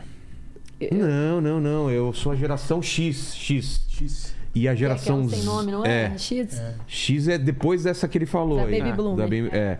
Aí veio a geração é, Y, Z. Eu sei que Z é quem tá hoje com 25 anos, mais ou menos, né? É mais ou menos a geração do Paquito. É, o Paquito é a geração eu nasci Z. um Eu que nós pouquinho depois da Z. Não? É. Milênio? 35 é milênio. Hã? 35 é milênio. Eu tenho 35. Isso, nós somos de 87, milênio, É. então. É a Y, né? É. É. É. É, tem, qual é a pergunta? É o seguinte, a Joyce, ela tá perguntando aqui quando a criança tem TEA. TDAH. TDAH? É, ela, ma- ela mandou aqui TEA só. TDA? Não, é TEA. Existe Ah? TEA. Ah, tá. Que que é É, TEA? transtorno espectro autista. Tá. Ah. É, e aí, como é que fica é, a autonomia da criança, né? Como é que faz pra lidar com isso? Ah, então, isso, é, a questão é que vai depender muito de qual da intensidade, vamos dizer assim, né? Vão ter crianças no tran- por isso que chama espectro autista, porque no espectro a gente vai ter uma criança que é, você vai falar que a criança. Ai, toda hora, né? É, você vai falar que a criança foi diagnosticada, né? Que ela tem TEA e as pessoas vão falar: sério? Nossa, não, não, não é uma coisa que eu percebo no dia a dia. Entendi. E lá no espectro, né, como uma régua, vai ter a criança que a pessoa vai falar, foi diagnosticada, você vai falar, claro, faz total sentido para mim.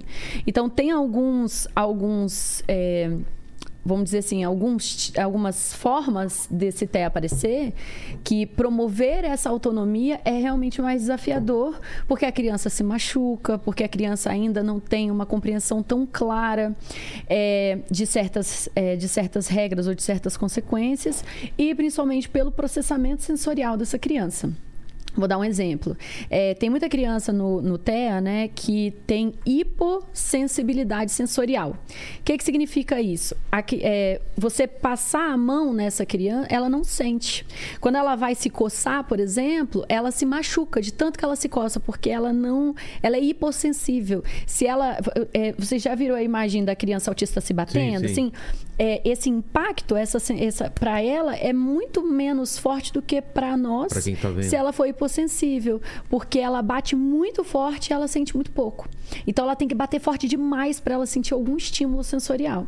Então essa criança hipossensível, ela vai ter hipossensibilidade, por exemplo, é, de sentir vontade de fazer xixi e cocô. Entendi. Então ela adulta vai se sujar. Porque ela não consegue perceber o corpo dela avisando que ela já está muito apertada. Então, a autonomia nesse caso tem a ver, claro, dessa criança desenvolver ali uma autoestima, ela ficar tranquila, ela não ficar, né, ela dentro do possível de um, um desafio ótimo ali, ela conseguir se desenvolver, mas ela vai precisar da ajuda de alguém, né? Ela vai precisar até de alguém que avise aqui, você tem que ir ao banheiro, senão você vai fazer xixi na roupa. Agora, níveis, vamos dizer, uma, pessoa, uma criança que é mais. é, que ela já se comunica muito bem, que ela já entende as regras muito bem, ou que ela tem um processamento sensorial é, menos drasticamente diferente, assim. é, do que uma pessoa que não está diagnosticada no TEA, que não tem um, um, um transtorno de processamento sensorial, alguma coisa assim, essa criança ou esse adolescente, esse adulto vão poder desenvolver uma autonomia e é ok. Ela vai conseguir. E aí, como que a gente vai descobrir isso? A gente vai soltando devagarzinho, a gente vai permitindo, né, que é a, é a zona do desafio.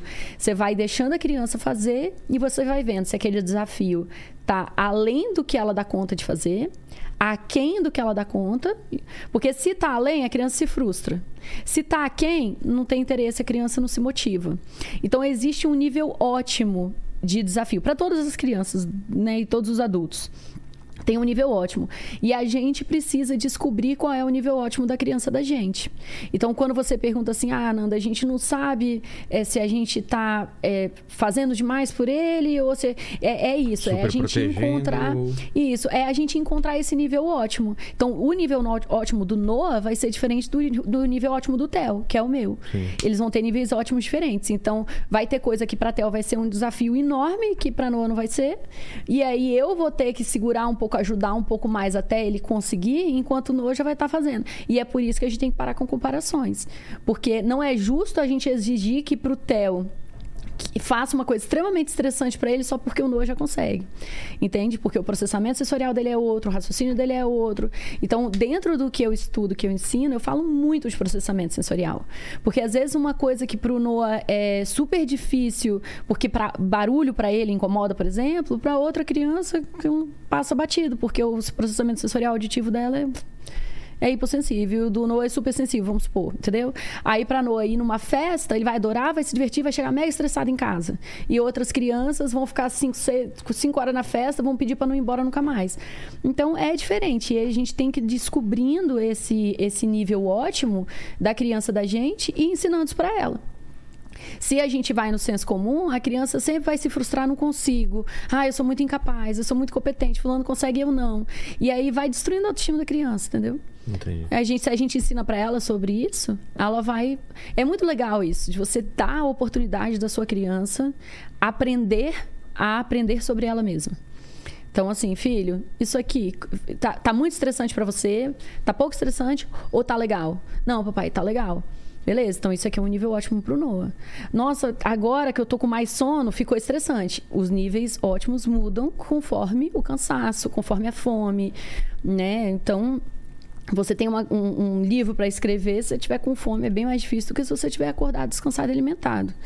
Então é isso. E a criança vai aprendendo. E aí, esse autoconhecimento, cara, é um presente que a gente dá pro filho da gente. O filho da gente com, com 30 anos, 40 anos, sabendo assim, sei qual é meu nível ótimo, conheço minhas emoções, sabe? Sei, é, eu consigo sentir a minha raiva chegando. Eu sei como é que eu sinto a raiva no meu corpo, sabe? Tem muitos de nós que a gente não aprendeu isso ainda. Quando, quando descobre que tá com raiva, já tá explodindo. Porque não aprendeu. Não aprendeu a identificar, né?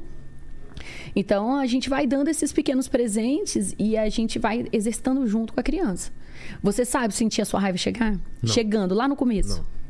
Você Até já só- falei isso aqui com, com, com a Ana também. É, não sei se chega a ser uma síndrome do Hulk, né? Que ela explicou aqui, mas principalmente do trânsito, quando foi, já foi. Já. Hum. Eu falei, putz, eu não queria ter xingado, não queria ter brigado, e aí já foi. Entendeu? Hum. É, e isso assim é aquilo que a gente estava falando da programação, né? É um exercício. É. E aí, por exemplo, tenta lembrar agora aonde que você sente a sua raiva primeiro. Tenta lembrar a última vez que você sentiu raiva. Se foi um, um calor na bochecha, se foi a Calor sua no mão pescoço. fechando. Calor no pescoço? Então, esse calor no pescoço, você consegue identificar a sensação desse calor? Você consegue lembrar agora Sim, claramente na sua claro, cabeça? claro. Agora Claramente. tenta, agora tenta imaginar ele começando. Como que ele começa? Por onde que ele começa? Ele começa por baixo, ele começa por, Por cima, por trás. É, Pronto. Agora, a próxima vez que você sentir, você já vai sentir diferente. Será? Você vai, vai, porque você vai. Agora você identificou um ponto de início. Meu pescoço Mas é atrás. são milissegundos disso São. até a explosão. É, esses milissegundos a gente chama de, de limiar de paciência. Então, o limiar de paciência é um exercício que a gente precisa fazer é, de aumentar esse limiar. Tá. Para aumentar o limiar, quando você aumenta o limiar, você tem um tempo de ação maior. Da hora que você começa a sentir esse calor até a hora de você explodir, você tem tempo para respirar fundo e sair de perto, por exemplo. Entendi. É isso que a gente quer. Nosso objetivo não é você não explodir. Você pode explodir, mas você vai explodir no seu quarto. Sabe? Assim, ao invés de explodir aonde você Não, tá. Se eu não explodo na dizer. hora, eu não explodo mais. É uma coisa que é totalmente desnecessária, entendeu? Não é uma coisa que Uhum. me faz falta. É só o lance de ser uma reação muito rápida e às vezes não dá tempo de você controlar porque foi rápida. Uhum. Porque se tivesse um segundo a mais, você não faria, entendeu? Só isso. Entendi. De alguém te xingar no trânsito e você responder. Quando aquilo não faz a menor diferença, entendeu? Uhum. Porque só foi reativo. Se você. Se, se você demora um pouquinho, assim, tipo, sei lá. Uhum. Você vai tentar abrir o vidro e aperta outro botão, você já perdeu a oportunidade de falar. Dane-se. Mas se você consegue. Ele não vai abrir- ouvir mais. Se você conseguiu abrir o vidro, você já xingou. Você fala, cara, que idiota que eu sou. Pra que que eu xing- Trava o vidro. É, não, não, mas tem, como, tem como travar o vidro de trás, mas do, do, do, do do motorista, motorista não tem, ainda né? não dá. Mas aqui, vou, vou falar uma coisa que pode te ajudar. É, a- o que vai te ajudar muito é identificar seus gatilhos. É. Você já identificou? Você já, conhece? não, não. Eu consigo em 70% das vezes não explodir mais. Mas às vezes. Porque aí você tá, atrasado, não sei o que. Tem outras coisas que desencadeiam. Isso, mas é. eu hoje em dia, pra não acontecer isso, mesmo quando eu já tô puto contra a coisa, eu dou aquela relaxada, sabe? Co- Coloco uma música, não sei o que, e vou de boa. entendeu? Não vou dizer que não, não tô- eu tô imune a acontecer qualquer coisa, claro. Pode ser alguma coisa que eu não espere. Mas hoje em dia eu tô muito tranquilo, entendeu? Aham. Principalmente depois do meu filho, putz, quando ele tá no carro, quando ele tá no carro, mais fácil ainda, entendeu? Porque eu tô de boa com ele, aí alguém fecha, alguém faz alguma coisa e eu tô brincando com meu filho, então assim, é mais fácil. Quando eu tô naquele mundinho de putz, eu tô puto com alguma coisa, aí eu tô, tô suscetível a isso. Quando eu tô de boa. Então, mas aí, a- o que vai aumentar ou diminuir o nosso, o nosso limiar de paciência são exatamente os estressores e os É. desestressores. Então, essa é uma análise interessante, por exemplo, pelo que você descreveu agora, sim, não é uma análise muito profunda, mas só Tá. para O Noé é um desestressor, É. ou seja, quando você tá com ele no carro, você tem menos, você tem um limiar maior. Ou quando eu tô muito de boa, tipo, tô no horário certo, não tenho, não tô atrasado, não tenho, sabe, nada também, aí nada vai acontecer. Então, e aí é interessante você entrar em contato com os seus estressores, você fazer uma lista qualquer hora dessa, É. você sentar e falar assim, cara, tá que que atrasado é um é. estressor. É. Porque aí você começa a fazer o que a gente chama de pirâmide de prioridades. Se você conclui que diminui muito o seu limiar de paciência estar atrasado, você percebe que talvez os seus horários precisem de uma eh, prioridade maior na sua vida. Não, ou Sabe, até, essa- essa ou até assim, você tá de saco cheio de dirigir, aí pega um Uber, entendeu? Uber você nunca vai ficar estressado. Pois é. E aí, quando você. Mas quando você faz uma lista, eu acho que traz muita coisa pra consciência, Sim, que às vezes sim. tá muito no batido no dia a dia. Sabe assim? Então, você se dá esse direito de, cara, pelo que eu vi lá na minha lista, hoje é um dia que eu tenho que pegar Uber, senão eu não tô bem, entendeu? Assim. Exato. E aí você se permitir essas coisas. Tipo, eu tenho possibilidade de pegar um Uber? Tenho. Pra mim é tranquilo? É tranquilo. Vai ser melhor? Vai ser melhor. Então eu vou fazer isso hoje por mim. Autocuidado. Vou considerar isso aqui autocuidado, sabe? Então você ter, você fazer uma listinha de estressores pode te ajudar a, a re- reorganizar essas Olha, eu posso prioridades. começar essa lista agora aqui, ó. Dá pra pegar aqui? Vamos lá. Por que, Boa. que eu já Tá sei o que você aí? vai escrever? Por que, que eu tinha certeza disso? Primeiro, primeiro na lista. Paquito. Vamos lá. Pode repetir o segundo com o mesmo. A minha lista, a minha lista pode ter a mesma coisa. Tadinho do Paquito. Olha, é tão previsível, né, É, Paquito? então. O Paquito tá muito reprimido. Eu tô. Tá sendo oprimido Vendo? hoje aqui. Hoje? Até hoje. Hoje. É, é só hoje. É, Pode hoje, é só, é só um dia. Ô, Paquito, mas tanto você quanto o Lenny me parecem ser pessoas mais tranquilas. Vocês têm gatilhos também? Tem alguma coisa de vocês que te tiram desse, dessa, dessa Faz- faz a lista aí, Paquito. É, vamos lá. É, vou fazer. Cara, sério, sério. É, é muito difícil mesmo tirar minha paciência. É, você é assim. muito de boa, né? É, eu sou Não sei se é por causa da maconha, mas. É, ajuda, com certeza ajuda. É, uma coisa que eu fico bravo é quando minha maconha tá ruim, inclusive. Não, Tá. brincadeira. Não, mas É, o quê? O que, que te tira assim, tipo, aconteceu isso, pá. Cara, uma coisa que me estressa um pouco é eu ter que explicar muitas vezes a mesma coisa. Isso me estressa. Putz, isso também. E eu sou meio chato com horário também, cara. Quando- É mesmo? É. Então, quando alguma coisa está atrasada, eu fico, fico bravo. Quando eu tenho que sair. Já aconteceu isso muito. Eu brigava muito com minhas ex-namoradas por causa disso. Porque tinha um horário, eu já acordava ela muito antes pra ela se arrumar. e aí a gente se atrasava. Eu ficava bravo, cara. Isso eu fico bravo. Cara, eu não, não me imaginaria você um cara assim, pontual, né? Com, com Pois é, relação, não parece, né? Não parece. parece, né? Mas eu, te, eu E tenho- você? Eu tenho um problema também com isso, de ficar esperando, por exemplo, esperar, depender de alguém pra fazer alguma coisa. Tipo, é, para você fazer o seu negócio, alguém tem que fazer alguma coisa antes e aí você fica é, esperando. Fica esperando. Nossa, aquilo me dá, aquilo me eu, fico- eu fico impaciente, Sério? assim, cara. Eu, eu tenho um pouco de Eu não ansiedade. consigo imaginar o Lenny impaciente ou bravo, sabe? É uma coisa que. Ah, mas esperar é chato pra caramba. né? Não, mas o, o Lenny bravo deve ser assim, cara, eu tô muito bravo. É, Meu, exatamente. Eu tô muito bravo. Nossa, cara. se você eu não tô te odiando, assim. O Paquito já me viu bravo aqui. eu Já, falo, cara, Paquito? mano, Já, cara. Mas como que é? Como que é o, o Lenny bravo? Não, ele não, não sai descontando nos outros, assim, mas o Lenny, ele, ele treme bastante quando ele tá bravo. Sério? Caramba, então você joga pra dentro, né? É. Olha É, aqui. interiorizando aí a raiva.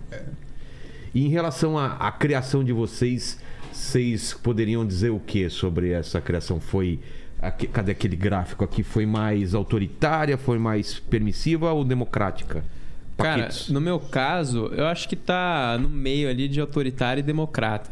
Entre autoritário e democrático. Tá É, no, no- assim, é. né? É, aí porque meus pais eram. Assim, eles não Paquito. eram de esbravejar comigo, de brigar muito, só que eles eram muito é, exigentes.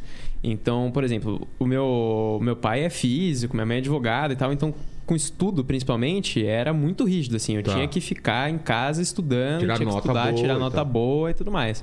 Mas eles não eram de gritar comigo nem nada assim. É, gostavam de que eu fizesse as coisas que eu gostava. Então eu desde pequeno gostava muito de ciência já. Então meu pai me levava para parque para museu de ciência não sei o que fazia essas coisas que eu gostava Entendi. E você, Helene? Ah, eu já fui Onde você mais. tá? é, A minha já é aquela mais autoritária já. né? mais, Porque meus mais pra cá, assim. É, porque meus pais é de uma outra, acho que de uma geração diferente da do Paquito um pouco, né? São mais É. velhos e tal, então eles é, é, projetavam muito a forma como eles foram criados, eles vieram do interior, então aquela coisa mais rígida e tal. E aí eu fui criado um- numa certa rigidez, assim, né? Bem, bem, não É. podia sair da linha. Eu tô aqui, ó. Tô beirando aqui a, a linha vermelha É. aqui, ó. Eu tô quase ali também. É.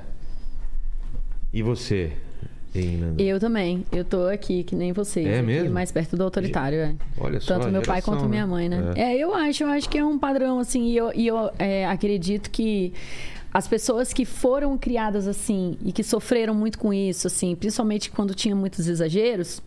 Muito frequentemente, ela fala: Não, não vou fazer isso com meus filhos, É. não é isso que eu quero. E aí ela vai daqui direto então, pra cá, assim, ó. Esse é o problema que eu sinto, assim, eu, eu tenho que ser oposto do que foi, foi minha criação. E aí, Isso. aí gera outro problema, né? Pois é, e aí, geralmente, é muito bem intencionado, né? É só falta de recursos mesmo. Então, eu até falo assim, quando a gente está cansado, a gente está estressado, se for pra gente explodir para um lado, eu prefiro explodir pro permissivo do que pro autoritário. Né? Em vez de gritar, ter vontade de bater, castigar, você ter vontade de desligar, ligar a televisão E e, dane-se, é. dane passar uma hora em, em outro lugar em Nárnia, beleza, é melhor do que você ficar explodindo com a criança. Mas o meu trabalho, o grande objetivo do meu trabalho é pegar essas pessoas aqui, dar ferramentas para elas conseguirem equilibrar isso, botar mais firmeza. é. E essas aqui botarem mais gentileza, entendeu? Então essas aqui pegar essa firmeza delas e deixar um pouco mais gentil, mais carinhoso, com mais amor, com sem violências, né? E esses aqui ficarem mais firmes, né? Se posicionarem mais, é, deixarem, é, construírem com os filhos uma relação em que eles também são respeitados, eles também são considerados, né? Até porque A criança que é fruto do permissivo, é muito frequente você achar essa criança. é, você, essa criança se sentir uma criança negligenciada. Então, você conversa, por exemplo, com um adolescente que os pais são muito permissivos, ele sente que os pais não se importam com ele. Ah, tá. Que essa permissividade vem de um lugar de não querer se dar o trabalho de educar ele. Então, é muito comum a criança ou no autoritário se rebelar, então ela se torna esse adolescente que você falou. Porque está se rebelando contra o sistema, contra o autoritarismo, né? Então ela não sabe lidar bem com a autoridade exatamente porque ela refuta essa autoridade, ela tem ódio dessa autoridade. E o, a- o adolescente que vem da permissividade, com muita frequência, é, esse comportamento que você falou vem de um lugar de tentar ser visto. Entendeu? Assim, é, as pessoas falam assim, até onde, até onde eu posso ir? Como se o adolescente estivesse testando os pais. E, na verdade, o que eu enxergo é o que que eu vou fazer para você me notar? O que é que vai ser o suficiente, sabe? Assim, é, até às vezes nos filmes, você vê as pessoas que estão é, em prisão e coisa assim, nos filmes isso brota muito, o, adolescente falando assim, nem depois que eu fui preso, o meu pai não, não, não veio aqui. Tipo assim, meu pai não me viu, não me enxergou, não nada. Então, é, como que há também essa busca de se sentir amado, de Por se sentir atenção. visto, se sentir cuidado. Atenção no sentido mais amor possível Ah, tá. Né? Porque é, esse conceito de buscar atenção também é um outro, um outro mito do senso comum, né? Por exemplo, a pessoa fala assim: ah, aquela criança está se comportando mal para chamar atenção. Sabe quando a pessoa fala assim? É, não olha não, não olha não, não dá atenção para ela não, porque ela está fazendo só para chamar atenção. Só que quando a gente vai estudar a neurociência disso, de verdade o que, que acontece? O cérebro da criança foi evolutivamente feito para buscar a atenção do adulto. Por quê? Vamos pensar lá, quando éramos caçadores-coletores, estava lá no meio da floresta, aquele monte de, de predadores ao redor. A criança que tinha a atenção do adulto era que era alimentada, que era protegida, que sobrevivia. A que não buscava a atenção do adulto era que estava mais vulnerável. Certo. Então, o cérebro da criança foi sendo né, feito para cada vez mais buscar a atenção do adulto. Então, o cérebro da criança se sente seguro quando recebe a atenção do adulto quando se sente amada, se sente é, cuidada, protegida e tal. Então, quando o cérebro não identifica essa atenção, ele se sente vulnerável. E aí, sempre que o nosso cérebro se sentir vulnerável, ele vai acionar o modo sobrevivência. Sempre. O que, que é o modo sobrevivência? Que é o dinossaurozinho do, do cérebro que eu te dei. O modo sobrevivência basicamente é fuga e luta. Então, ou eu vou lutar contra esse perigo, ou eu vou fugir desse perigo. E para os dois, o corpo vai precisar de adrenalina. Então, o corpo libera bastante adrenalina. E para os dois, o corpo precisa de energia em braços e pernas. Então, por isso que na famosa birra, a criança bate pé, bate braço, porque está dispersando essa energia em braços e pernas. Só que tem um detalhe, que o cérebro não diferencia perigos físicos, tem um predador vindo me atacar, de perigos sociais e emocionais. Então, se a criança está se sentindo rejeitada, humilhada, o cérebro também vai identificar como perigo. Entendeu? Se essa criança está sentindo é, tímida, ela também está identificando aquele ambiente como um ambiente socialmente perigoso. É, ou emocionalmente perigoso. Estou sentindo que minha mãe não me dá atenção, que minha mãe não me ama, que minha mãe. Né? Então, essa, é, essas percepções do cérebro que a gente chama de neuro, é, neurocepção, é a percepção de, de segurança ou de perigo do cérebro. E essa percepção, ela não, é de- não depende só do que nós adultos vamos considerar que é perigo ou não é. Então, quando o cérebro da criança identifica que essa criança não está recebendo atenção do adulto, que ela está com o tanque de atenção vazio no vermelho, ele aciona esse modo, que a gente chama de trilha vermelha. Então, tem a trilha vermelha, a trilha azul e a trilha verde. A trilha vermelha é a trilha da fuga ou da luta. Então, a criança, por exemplo, vai chorar muito, ou a criança vai morder, bater, brigar quando ela está muito na trilha vermelha. É, fica quando a criança está eufórica, por exemplo, ela também está na trilha vermelha. Então, quando esse- o corpo da criança não se sente recebendo a atenção do adulto, a tendência desse corpo é de ficar nesse modo, que é liberar adrenalina. Por isso que quando a criança não está recebendo atenção, ela fica virada um girar, ela vira Tasmania.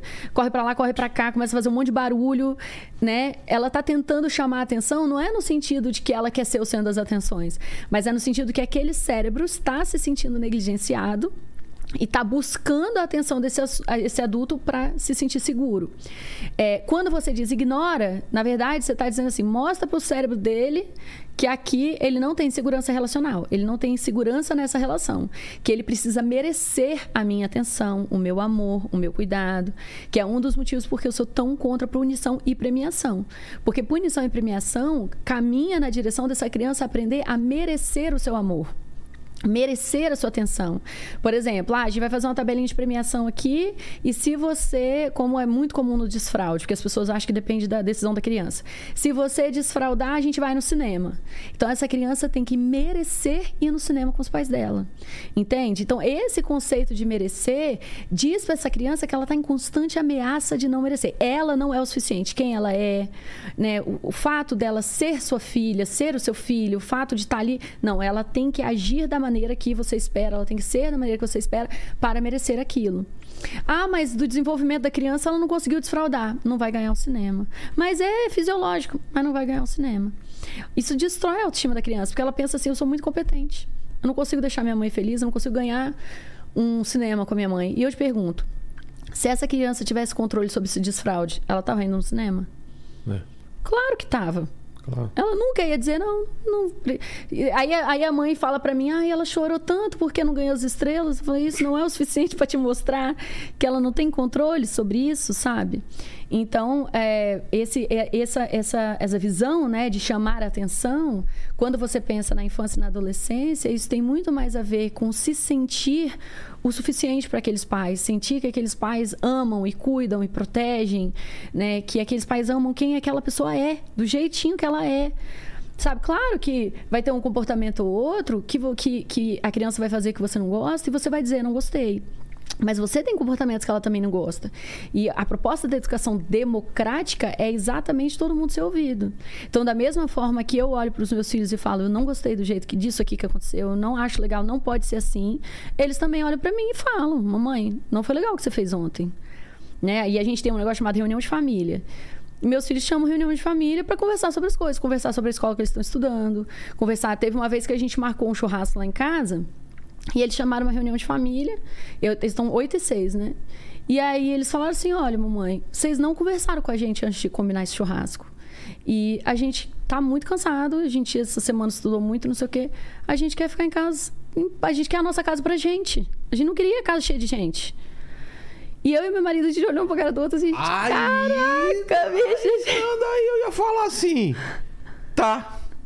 Tá marcado o churrasco e dane-se. Uma- o- Desculpa. É. Desculpa. Pois é, mas Nesse olha só. ponto, ah, não. Pois é, moleque, eu cara. trabalho, eu não sei o que. Eu não, agora, É. o, o negócio vai falar quando eu vou marcar um negócio. Aí, É. aí não. Mas olha só, mas presta atenção, mas presta atenção. Aí, olha, olha que interessante que é quebra de paradigma mesmo, que é assim, como que a gente enxerga que a casa é nossa.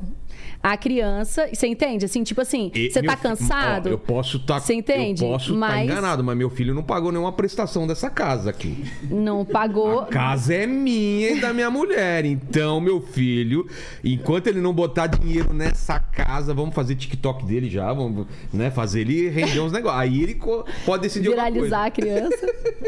É claro que É. eu tô brincando, mas eu. não, eu- tudo eu- bem, é opiniões, opiniões. É, eu, eu, não- eu. Faz parte. Eu não mudaria, explicaria a ele por que que eu não ia mudar, mas falava. Nós não mudamos. É, ah, tá. Então Nós eu não ia falar. mudamos. Eu não, Não. mudaria, entendeu? O que a gente combinou, a gente não mudou, teve churrasco, mas a gente passou a entender, é, assim, pô, dá pra perguntar. Às vezes ele- eles já falam assim, pô, se fosse amanhã, era sábado isso.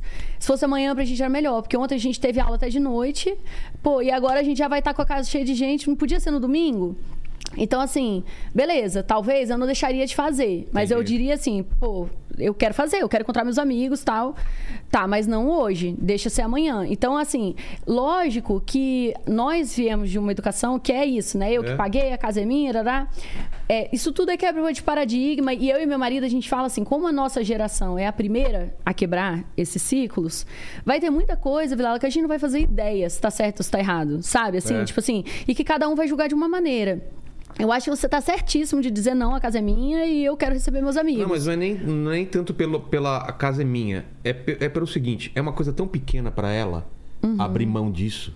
E pra mim ou pra minha mulher é uma coisa tão a gente fazer todo arranjar tudo pra agradar essa pessoa que simplesmente, ah, eu vou estar cansado, que você coloca na balança, não, não dá pra comparar, entendeu? Pois é, e aí que eu acho, essa sua análise, que eu acho perfeito, que é exatamente o que eu defendo. Tô sendo muito sério com você. e explicar isso eu pra falo, criança. É assim, isso. Filho, é o seguinte. É exatamente trabalha, você isso. vê que não sei o que, não sei o que. Esse é o único momento que... Você vai fazer esse sacrifício É, por mim. Exatamente, faz esse sacrifício porque sua avó só pode ter isso aqui, o papai só pode ir nisso. Você vê como é difícil a gente encontrar? Então você vai estar cansado, mas tudo bem, outro dia você não vai estar. Você Exatamente. E, eu- e o irado disso é exatamente que, como eu, eu e meu marido, a gente fala assim, que tem muitos momentos que é. E, e eu e o meu marido, a gente faz isso que eu e você fizemos agora. Pô, os meninos estão cansados. Aí o meu marido fala, pô, mas a casa é minha, eu quero receber meus É. amigos. E aí a gente vai tendo essa conversa, daqui- vou explicar pro meu filho que é importante pra mim, que se ele estiver cansado, ele fica no quarto. É. E, E- é- é uma é negociação, isso. porque eu lembro, eu lembro às vezes que ia também coisa, tinha coisa na minha casa, e eu, nessa época eu era muito envergonhado ainda, que meus, eu sempre desenhei. Meus pais, ah, mostra o desenho. Eu- cara, eu morria de vergonha. Ai, olha os desenhos dele, meu filho é desenhista, tá? E vai lá eu mostrar. E eu, eu falava pro meu pai, falando, pai, não me chama. Falo, Mas filho, você desenha bem, não sei o que. Eu entendo ele, né? E tanto que isso até me incentivou a, a trabalhar com isso. E tinha essa negociação com ele. Fala assim, pai, putz, não mostra toda hora, entendeu? Aham. Não fica abrindo foto, porque tinha essa coisa de mostrar álbum de família, né? Foto de você peladinho, É. bebê, você é na banheira e mostrando pra pessoa. Putz, que vergonha, cara, que vergonha. As- Tem que, não tem sabe que que é mostrar, isso, né? tem que mostrar o bigolinho, É, você tem certeza? Tanta Tinha coisa pra também, mostrar. Nossa, demais. Você tinha uma fotinho que eu tava em cima de, uma, de uma- um móvel que ficava uma televisão, Sei. quebrando uma bolinha de Natal, assim. É. Só que eu tava, cara, não tinha nenhum dos dentes aqui. né? E minha mãe vivia mostrando aquela foto pra todo mundo. Eu falava, mãe, não mostra. Eu juro que eu fiz uma coisa, cara, que hoje eu entendo, mas. Cara, olha que doideira. Tinha uma foto que eu odiava tanto, que eu acho que devia dar pelado, alguma coisa de bebê. Eu enterrei essa foto no quintal, cara. Eu tirei ela do álbum e enterrei no quintal. Eu não, eu não joguei no lixo, eu enterrei. Olha o simbolismo disso, cara. É, cara, Minha mãe morreu. nunca sabe disso, porque essa foto sumiu, ela não sabe. E enterrei, eu lembro de eu enterrando assim. Que louco. Agora sabe. E aí, olha só, tem, é, é interessante que aquela folhinha que a gente fez, né? É, é exatamente isso, assim. Essa que a da- gente. a Da, da, da régua, né? Aqui, é. Que é exatamente isso, assim. cá É, se eles falassem não quero e a gente cancelasse, era desrespeito com a gente. É. Porque a gente quer, né? E se a gente diz, não, não importa, as coisas vão ser do jeito, não vou te perguntar nunca, é um respeito só. E aí, isso que você propôs é isso aqui. É a criança se sentir ouvida, papai, tô cansado. É você responder, mas meu filho, meus amigos, sua avó só pode nesse dia tal. É assim, sabe? Vão pensar em, em estratégias. Fica lá no seu quarto se você quiser, sabe? É um dia que você quer ficar mais na televisão porque você tá cansado assim. Então, essa dinâmica de você poder ter essa troca com seu filho, de você considerar ele uma pessoa que você pode ter essa conversa porque ele vai entender, sabe? Assim, isso é educação democrática, que é o respeito não foi só de um para o outro. E quando você olha para ele e fala assim, filho, olha só, eu adoro receber meus amigos. Nesse dia é o dia que todo mundo pode, tá, tá, tá, tá, tá.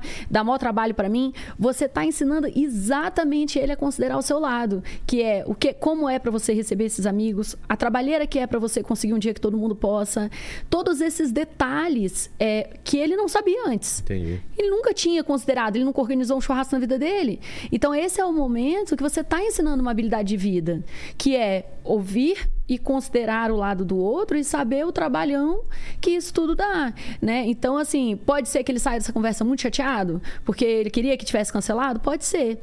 E é a hora que você vai olhar e falar, você sabe, você tá frustrado, eu entendo que você tá frustrado, se você quiser um colo, sei lá, para te ajudar a lidar com essa frustração, mas o churrasco vai acontecer e é isso que temos. Entendeu? Eu queria falar de outra coisa que é, o, é esse medo que eu tenho às vezes. Ah, Hoje em dia eu sou mais tranquilo com isso porque pô, trabalho em casa e tal, tá, tá super bom. Mas eu vejo de muitos amigos meus que trabalham muito e muitas amigas que trabalham muito com esse lance de será que eu tô ausente demais? Será que eu- parece que nunca é suficiente o tempo que você fica com seus filhos? Sempre você quer ficar mais, né? E isso gera uma culpa para os pais. Como lidar com isso? Olha, eu. Pra quem trabalha muito, né? Eu, eu, olha só, a, a questão é a seguinte: tem muita coisa da, da culpa dos pais. É, a culpa, na verdade, essa sensação, essa ansiedade, ela é uma parte evolutiva do cérebro dos pais. Porque se a gente está constantemente se perguntando, a gente tem mais chances de acertar Tá. né? Então é uma essa busca por equilíbrio. Se você chuta o balde, fala tá ótimo, tá maravilhoso, vai- você vai cometer um monte de erro sem nem ver, porque você não está se analisando o tempo inteiro. Então eu vejo a culpa, na verdade, como uma, uma, uma constante preocupação do seu corpo com a segurança emocional e física da criança. Então você está viajando muito, você começa a se perguntar: vem cá, será que meu filho está bem emocionalmente com esse monte de viagem minha? E aí você tem a oportunidade de parar e decidir se você mantém esse ritmo de viagem, se você diminui. É, mas o que mais vai ditar, na minha visão, né? Eu sempre falo na minha visão porque é, é o que eu penso, mas é, como que é, a quantidade de coisas que a criança está enxergando é, que você perdeu ou que você não perdeu, que você está participando. Então, se você olhar para a criança e, e, assim, é, eu, eu tô muito presente ou eu tô muito ausente. Se ela tivesse essas duas opções, eu tô muito distante ou eu tô muito próximo. É, qual que você acha que vai ser a resposta mais automática da criança? Porque que a criança sempre quer mais atenção da gente, ela quer, porque é muito gostoso para ela. Ainda nós somos a coisa mais importante do universo delas. Agora, se ela sente uma distância emocional, né? Se ela não sente você enquanto uma referência de presença, uma referência de cuidado, uma referência de atenção, então são, são, são padrões diferentes, né? É, qual, é, qual é a referência dela, né? Meu pai está aqui ou meu pai geralmente não está aqui? Eu acho que a, a busca é de entender qual é a. né, geralmente, vai ter um negócio, qual é a- o seu filho automaticamente já pensa que você vai participar, você vai estar lá, você vai assistir, você vai estar junto, ou ele automaticamente pensa: bom, papai com certeza não vem. Minha mãe eu sei que vem, ou minha avó eu sei que vem, mas meu pai eu sei que não vem. Então eu acho que é mais nisso, assim. E o outro lado é que é, que é o, o, o, o diagrama da, da culpa, né? Essa é a realidade, beleza. Analisei a realidade. Ah, é mais ausência, mais presença, beleza. Eu tenho a possibilidade hoje de mudar isso? Ou, cara, é o que eu tenho, é a minha realidade, a minha foi, foi aonde me levou. Eu mudar isso vai estragar alguma coisa. Tá. Terceira pergunta. O seu filho tá bem? Porque uma coisa é você perceber, pera lá, tá fazendo falta, tá fazendo falta, mas ele tá super bem cuidado, as pessoas estão com ele, amam ele, nananã. Isso é uma coisa. Outra coisa é, não, e aí tá ficando com gente que tem maior rotatividade lá em casa, cada, cada semestre é uma pessoa diferente que cuida dele. Tá fazendo mal para ele de alguma forma? Ah, tá- tá- aí fica o dia inteiro na escola e essa escola cobra muito, a criança com seis anos já tem que estar fazendo dever de casa. Então, essas análises que a gente tem que fazer, não é só o quanto a gente tá e nem é só é, se dá para mudar, mas sim como que essa criança tá. Porque se você fala assim, não, é a minha profissão hoje, é o jeito que dá, mas a minha criança tá muito mal. Nossa, tá muito mal, é só, sabe, tá péssimo. Aí a gente tem que olhar, beleza. O que que dá para mudar? A gente vai ter que mudar em algum lugar. Então, o que que você vai preferir mudar, entendeu? Porque aí a gente já está falando da saúde emocional da criança. E aí a gente precisa colocar a criança no topo da pirâmide de prioridades. Agora, se você analisa, a criança está bem, ela está sentindo sua falta ela está bem, né? Então a gente vai talvez tentar organizar, reestruturar a agenda e a rotina para ter uma presença maior, ou especificamente em certos horários, tipo assim, um horário que, que vira totalmente inegociável de estar com ele ou alguma coisa assim, é, mas via de regra você saber que a sua vida é aquela ali que não tem muito jeito. Né? Mas é o a prioridade maior é se essa criança tá com a saúde emocional ok, se a saúde dela tá, né, se ela tá sendo é, é, suprida emocionalmente pelas pessoas que estão podendo estar mais presentes na vida da criança, entendeu? Entendi. Fala, análise é essa. É o seguinte, tem uma pergunta aqui, é, ainda nesse é, tema da criança. O. Cadê o Marcos Eduardo? Ah, peraí, deixa eu achar aqui rapidinho. É, ele, tá, ele tava perguntando assim, é, qual é a sua opinião sobre tomar banho com uma criança ou com um adolescente? Os Uhum. pais tomarem banho nu com uma criança ou com um adolescente. Deixa eu só te falar uma coisa, viu, Leni? Não dá pra... É, é, o, o banho a gente sempre. Sim. É, é, é, eu não sei, não sei como é na sua casa, mas aqui a gente sempre toma banho pelado, viu? Eu, Só é pra... que eu reproduzi a pergunta na íntegra aqui dele, por isso que escapou no... Aqui, vocês estão falando isso, mas tem um monte de pai que toma banho de sunga com a filha, Para. tá? Eu juro. Sério? Juro. Nossa, que estranho. Eu juro, e já recebi muita pergunta das mães falando assim: é, a partir de quantos anos o pai passa a usar sunga no banho com a filha? Juro pra você. Juro pra você. E é uma coisa. E e é curioso porque é dessas perguntas que aparece direto. Eu abro caixinha, são três, quatro, cinco pessoas de 100, sei lá, a cada 100 perguntando isso. Pra você ver o tamanho. E geralmente é pai com a filha. Entendi. A- Elas não têm muita dúvida, assim, não aparece muita dúvida. Ah, a mãe tomando banho pelado com o filho. Ah, É. Não aparece. O pai com a filha, o povo tem muita dúvida. E aí, eu, geralmente, o que eu falo é o seguinte: é, tudo o que a gente não naturaliza vira um tabu. É. Então, se você não naturaliza né, o corpo perto da sua criança, ela vai começar a ter curiosidade sobre aquilo. E aí, se essa curiosidade não é matada em casa, né? Se ela não supre essa demanda em casa, ela vai caçar isso fora de casa para suprir essa dúvida. Então, eu sempre sugiro que seja feito no seu ambiente seguro, no seu ambiente de proteção, e que você aproveite para ensinar o que, que são partes íntimas e que não pode tocar nas partes íntimas das pessoas, né? E pronto, e é isso. E é você totalmente tirar a graça daquilo ali. A criança vê, vê, vê, daqui a pouco não tem graça nenhuma aquilo, sabe? Falar de, de piu-piu, de ou peru, como pênis, do jeito que você quiser né, ensinar, pra criança, Né? grandes porcaria. Vejo, né, sei o que, que Trocando, é. tá lá, vamos sair e tal, se troca, vamos lá É. e vai tomar banho. Então não fica assim esse tabu tão grande, então não, não, não fica. Agora, quanto mais segredo você faz, maior o negócio vai ficando. É. E daqui a pouco tá gigante. E aí que vira um problema, né? Entendi. É, o pessoal pediu pra falar também é, sobre ciúme entre irmãos. Show. Beleza. É, ciúme entre irmãos é um desses temas também que brota muito. E qual é o detalhe desse tema? É, geralmente, quando a gente fala a palavra ciúme, assim como a palavra birra, né? A palavra ciúme ela é um rótulo. Então, ela é, você pega várias emoções, você esmaga assim espreme e fala e chama-se de ciúme. Então, o ciúme, às vezes, é, é a criança com saudade dos pais. Então, às vezes, ciúme é a criança se sentindo injustiçada. É, ciúme, às vezes, é a criança. é, com raiva do irmão, então não tem nada a ver com ciúme, ela tá com raiva do irmão dela. E aí a gente tem uma certa dificuldade de diferenciar essas emoções e a gente vai chamar de ciúme. Então, quando que isso geralmente começa? Quando o, o, o bebezinho nasce, o caçulinha nasce, e a criança mais velha tem que lidar com a chegada desse irmão. E qual é o problema disso? É que os, os- esse padrão da cultura de chamar de ciúme faz com que a emoção seja direcionada ao irmão. Então você está, então eu sou a mãe, você é o meu filho mais velho tem um bebê aqui. Você está com ciúme do seu irmão. Então isso é uma coisa entre vocês. Você tem ciúme dele. Geralmente, essa criança está com saudade dessa mãe que agora está dividida entre duas crianças. Não tem nada a ver com aquele irmão. Ele não sente isso com relação ao irmão. O irmão, muito pelo contrário, a, a- mesma mãe e pai que fala pra mim que sente muito ciúme, fala pra mim que ama, que aperta, que beija, que adora o irmão, que cheira o irmão o tempo todo. Então, o ciúme, né, não é com relação ao irmão, é com relação ao adulto. E qual é a emoção?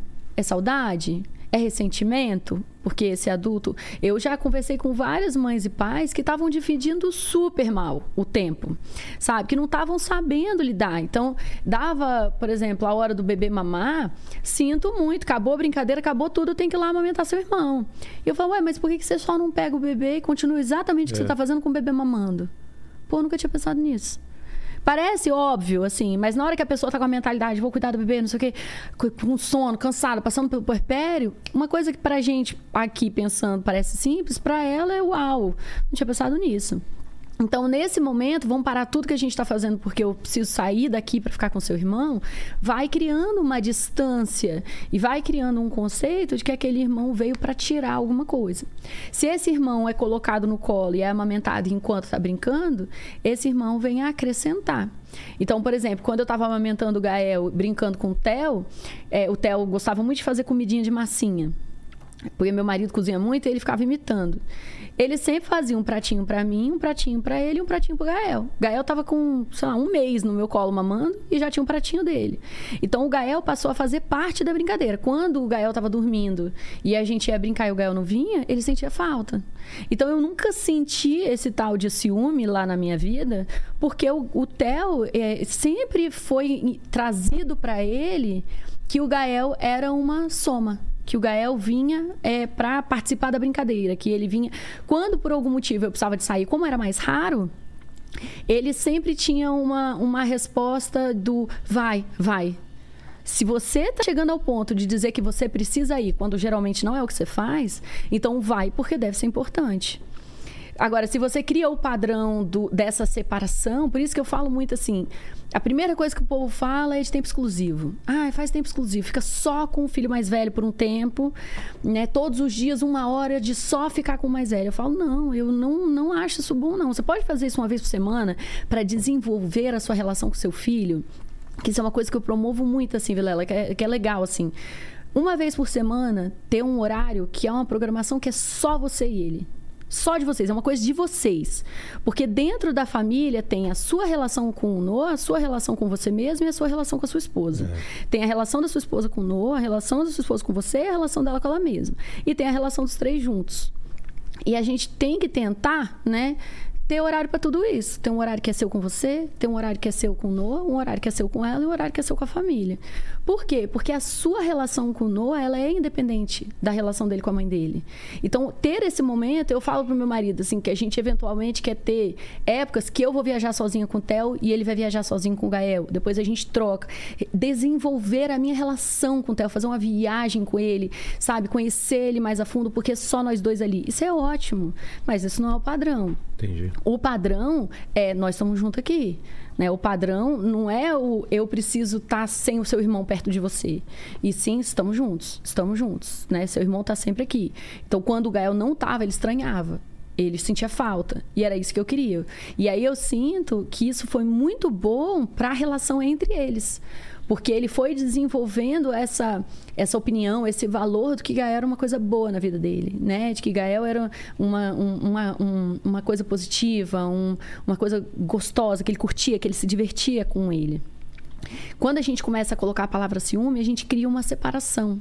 A gente cria uma certa rivalidade. A gente começa a dizer que o bebê mal nasceu e ele já tem um atrito ali com aquele irmão, sabe? E não tem nada a ver com o irmão, tem a ver com o que como os adultos estão lidando com a chegada daquele irmão.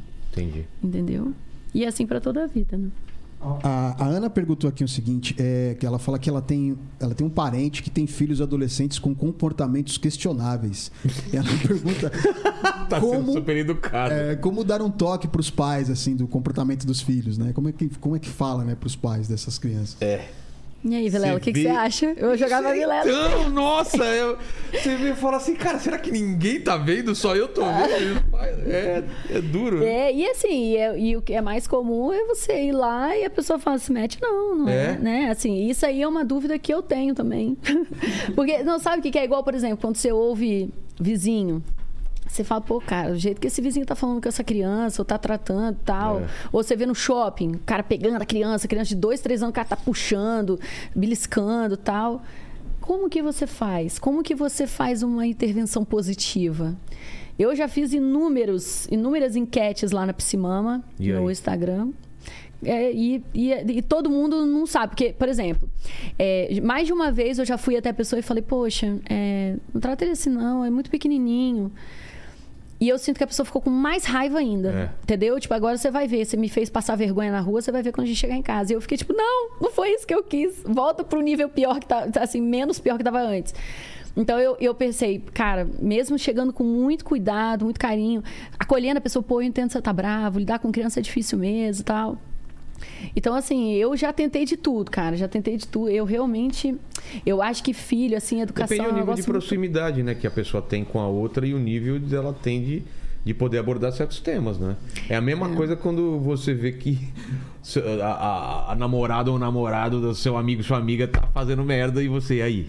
O quanto você é amigo. Porque o cara, ele pode ficar do lado dela e acabar com a amizade, né? Falar, você tá Exatamente, ligado o Pois que tá é, o quanto você era amigo e quanto É, você é agora, né? Exatamente. Você sabe que você corre o risco do cara ficar do lado da outra pessoa. e- É. Então. Você tem intimidade pra falar isso? Eu tinha, agora eu não tenho mais Agora não, não porque ele não é mais, meu né? amigo mais. É. é muito complicado. Isso aí é um tema. Eu acho que depende muito, muito, muito. Porque o povo vive negação. Negação é uma coisa forte na parentalidade, assim. É. É muito difícil é, uma pessoa permissiva, por exemplo.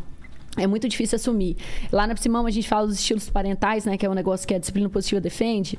E tem um que é o permissivo, que é a tartaruga que fala, que é o que vai falar sim, sim, sim, sim, sim, para não entrar em conflito com a criança. Mas esse, ele, ele, ele tá um pouco mais ativo. Ele é tipo aqui, no meio do caminho, né? E tem o camaleão, que é o que se camufla. Ele é o negligente mesmo. E aí, sempre que a gente fala disso, é, aí tem o leão, que é o autoritário, e a águia, que é o controlador. Então, águia, leão, tartaruga É e camaleão. águia, leão, tartaruga. Águia, águia é o controlador, é Tá. o que só se sente amado se estiver controlando todo mundo. Tá.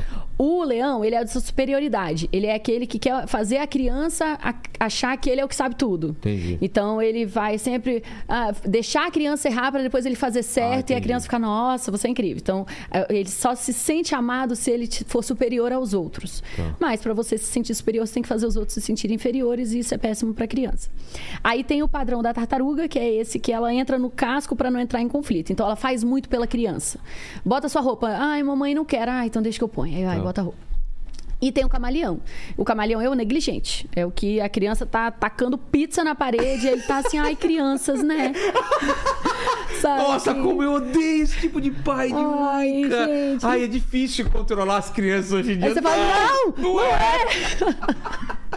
o moleque na Não é, sacada, assim, né? Ah, Na sacada, assim, no prédio, desce o oitavo andar e fala, olha criança, né? Pois é. Ele e- vai morrer, mas é criança, Vai né? fazer o quê? Criança, né? É, é- é complicado. E aí, esse camaleão, aí a gente vai lá, né? Tô, tô- tô dando aula disso e tal.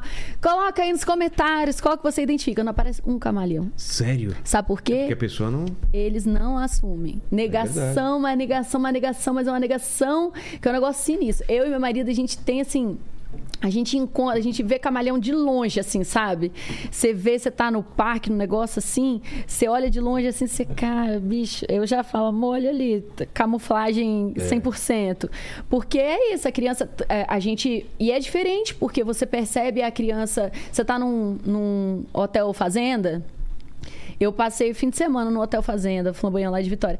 A- eu Do dia que eu cheguei ao dia que eu fui embora, tinha um menino lá grudado na gente que eu não vi os pais dele. Ele tinha uns 7, 6, 7, 6, 7 anos. Nossa. Não vi. Os pais dele, sim, nem café da manhã, almoço, jantar, eu não vi. Tipo assim, o menino tava na piscina, saía da piscina ia pra outra piscina, piscina funda, piscina rasa. Sozinho, assim. Sozinho. Cadê seus pais? Ah, estão no quarto. E aí você pensa assim: é, é, vai perguntar para esses pais se eles são negligentes? Jamais. Jamais vão falar que são. Eles vão falar assim, aí do máximo, se for assumir muito, vai falar que é tartaruga. Entendi. Mas não assume. E aí é, a negação é muito forte. E aí e eu vejo assim, e nessas crianças, é, como que esses pais, quando você vai ver, a criança geralmente é uma criança muito agressiva. É, a criança. E aí, não é porque criança é um ser ruim, que se você não der limite, ela fica agressiva. É porque o corpo dela se sente muito ameaçado. Porque os pais dela não estão cuidando dela.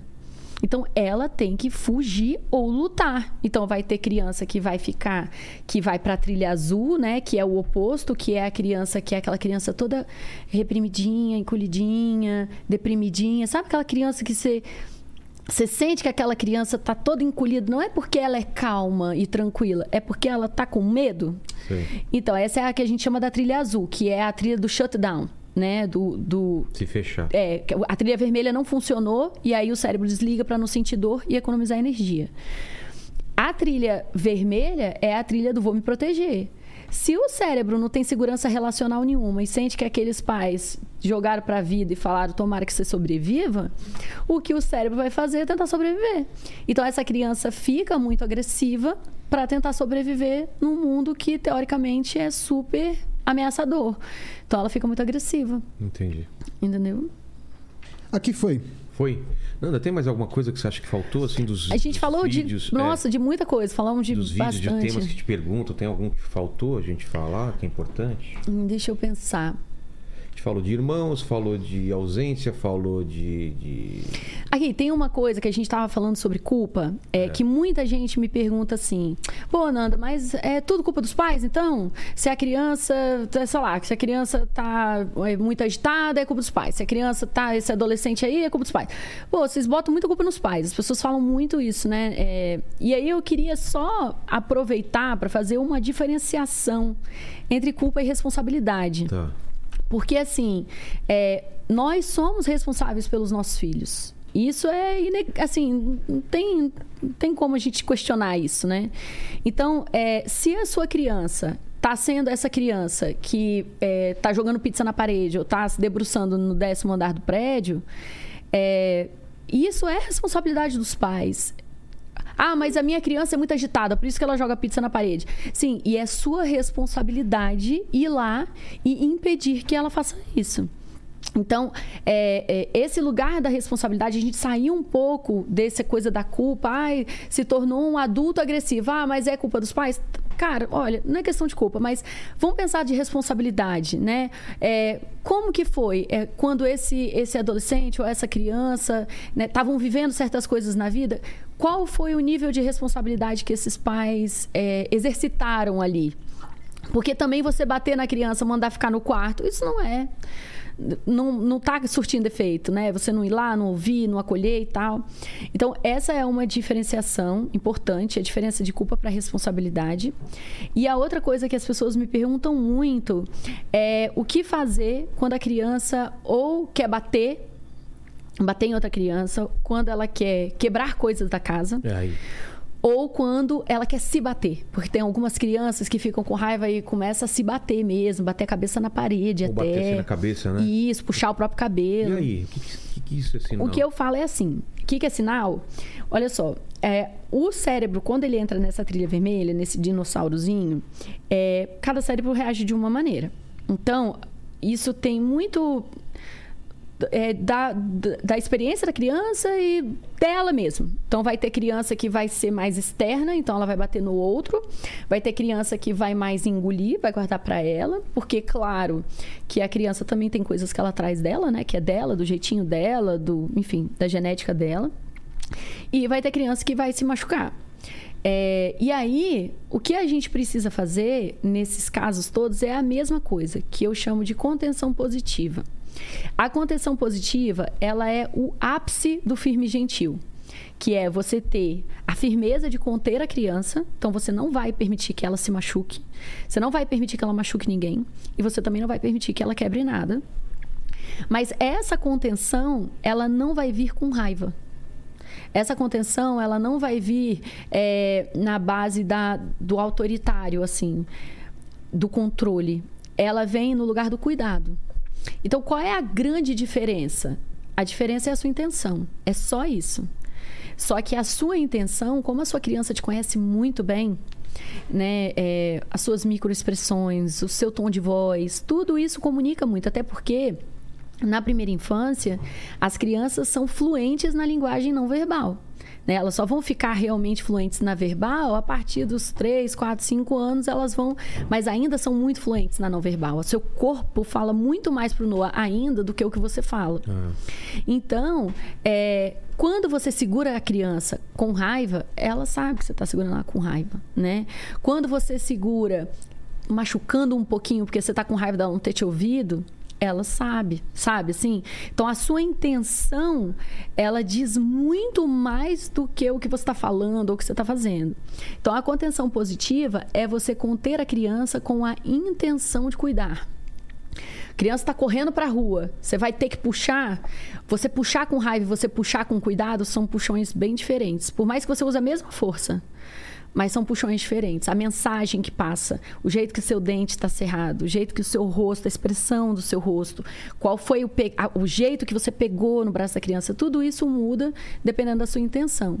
E aí você segura, como por exemplo, a criança vai tomar vacina, não tem opção, ela está tentando fugir, dói. Você sabe que dói, você sabe que para a criança não faz sentido nenhum ela dizer, claro, claro, vamos lá, tranquilo, dá nos três, dos dois braços, três cada braço. Então, você vai segurar, mas o tempo todo você vai deixar claro que você está segurando por amor, entendeu? Você, então, o que a, a, a disciplina positiva chama de mensagem de amor clara. É assim, é, eu tô te segurando porque eu não vou deixar você se bater, não. Você vai se machucar, vai doer, você vai ficar muito triste. Não vou, não vou mesmo deixar você machucar. É, não vou, você vai ficar triste, não vou deixar. Ou então aqui, eu tô te segurando para você não machucar o amigo, porque o amigo vai ficar triste, depois ele vai ficar triste com você. Você vai ficar chateado de ter chateado o amigo. Eu não quero, então eu vou, vou te segurar é, para você não machucar ninguém e nem ficar triste depois de ter machucado alguém. Então você explica o porquê. Lógico que na hora da raiva a criança não tá raciocinando tanto nem ouvindo. Porque quando esse cérebro dinossauro, essa trilha vermelha toma conta, é, o nosso, nosso raciocínio lógico ele fica um pouquinho é, devagar, porque o cérebro meio que sequestra os recursos do nosso raciocínio lógico pelo seguinte: quando a gente precisa se defender, seja fugindo ou lutando, a gente não pode pensar demais, porque o nosso cérebro lógico ele leva tempo demais para tomar decisões. Porque ele cria hipóteses, ele pensa em alternativas, ele é criativo. Então demora muito. Para a gente se proteger, precisa ser decisão de milissegundos, assim. Nano. Então, a, o cérebro primitivo é o que toma decisões muito rápido. São decisões mais primitivas, como bater em alguém. Mas é muito, muito mais rápido. Tanto que você falou, às vezes, no- quando eu vou ver, eu já abri a janela e xinguei alguém. Então, essa, essa, essa reação muito rápida também é o que vai te proteger. Você, quando você levanta seu pé, você sente que espetou o pé e você levanta antes de sequer ligar que tinha vidro no chão, quebrado. Então, essa reação é uma reação automática, é um reflexo do seu corpo. E aí, é, o seu raciocínio lógico não está relacionado com isso. Então, não adianta você querer dar sermão para a criança, por exemplo, porque ela não está te acompanhando. Mas a mensagem de amor, né, essas falas e esse carinho e esse jeito mais gentil de, de, de, de conter a criança, também é uma, uma, uma linguagem que está indo mais inconsciente da criança mesmo. O corpo da criança se sentindo seguro, porque apesar dele estar sendo contido, ele está sendo contido por uma pessoa em quem ele confia, que está falando coisas que não são ameaçadoras. Entende? Se você, por exemplo, respira bem devagar quando a criança está muito nervosa, chama corregulação. É, se- o, o corpo da criança tem um negócio chamado química interrelacional, que é assim: se o seu corpo libera adrenalina, e, e a, o seu, o seu, a sua linguagem não verbal demonstra que seu corpo está lotado de adrenalina, então seu rosto está mais vermelho, sua respiração está mais ofegante, frequência cardíaca, respiratória, tudo está indicando adrenalina. O corpo da criança identifica esses sinais e libera adrenalina. Porque o corpo da criança considera que se meu pai está em perigo, eu também estou. Se meu pai está reagindo a esse perigo com adrenalina, eu também preciso reagir dessa maneira. Então, o que é mais uma função do neurônio espelho. Ele vai espelhar as reações do corpo dos cuidadores. Então, se quando a criança está nervosa, você fica nervoso também, é, é como se, se a criança estivesse lá no fogo, né, no calor, e você viesse com mais calor. Então, vira uma labareda. A corregulação é o conceito de você vir trazer a neuroquímica da calma. Ah, Nanda, mas aí eu tenho que me acalmar para acalmar a criança? Não necessariamente. Você pode se acalmar junto com a criança. Eu tô bravo, você tá bravo, então nós vamos nos acalmar juntos. Vamos respirar mais devagar? Vamos fazer como no livro lá, cheirar a flor e soprar a vela? Então vamos lá. Vamos dois juntos, vamos fazendo isso junto. Eu também tô com muita raiva. Eu sei que você tá bravo, eu tô bravo também, mas nós vamos conseguir nos acalmar e depois a gente conversa. Então, não necessariamente você precisa estar calmo, mas você pode convidar a criança a se acalmar e ir pra trilha verde, né, que eu tava falando, que é a trilha que a gente já tá mais calma, a gente tá mais criativo, o raciocínio lógico tá funcionando. Aí você consegue combinar as coisas com a criança, resolver e tal. Só que uma coisa que vai ajudar muito é a prevenção. Por quê? As crianças, elas têm uma necessidade muito grande de previsibilidade. O Noah também já tem esse padrão, por exemplo, de querer assistir o mesmo filme várias vezes, ler o mesmo livro várias vezes, Sim. né? E isso é porque a criança, é, o corpo da criança se sente seguro quando ele consegue prever o que, que vai acontecer. Então, traz um nível de segurança, essa familiaridade. Então, a prevenção é, de birra, de, de, né, dessas, desses desafios com a criança é o mais importante. Então, o que mais vai prevenir é sono de qualidade, se a criança dormir bem, é ter uma rotina. Então, a, a sequência de eventos do dia dela ser sempre mais ou menos a mesma. Então, a sua criança acorda tendo previsibilidade sobre o dia dela sabe como que vai ser aquele dia. É, quando a criança é muito pequena, ela ainda não tem, por exemplo, calendário mental. Ela não sabe quando que, quando que é segunda, quando que é terça, que dia que tem escola, que dia que não tem, que dia que papai trabalha mamãe trabalha, que dia que não trabalha. Então, como ela não tem, todo dia acorda sem saber se hoje é o dia que eu vou para a escola ou hoje é o dia que eu fico em casa. Então, quando a gente traz previsibilidade, principalmente num quadro de rotinas, a gente está mostrando para a criança o seguinte: hoje é aquele dia que você acorda, brinca e vai para a escola. Hoje é aquele dia que de noite seu pai está trabalhando e você fica com sua mãe.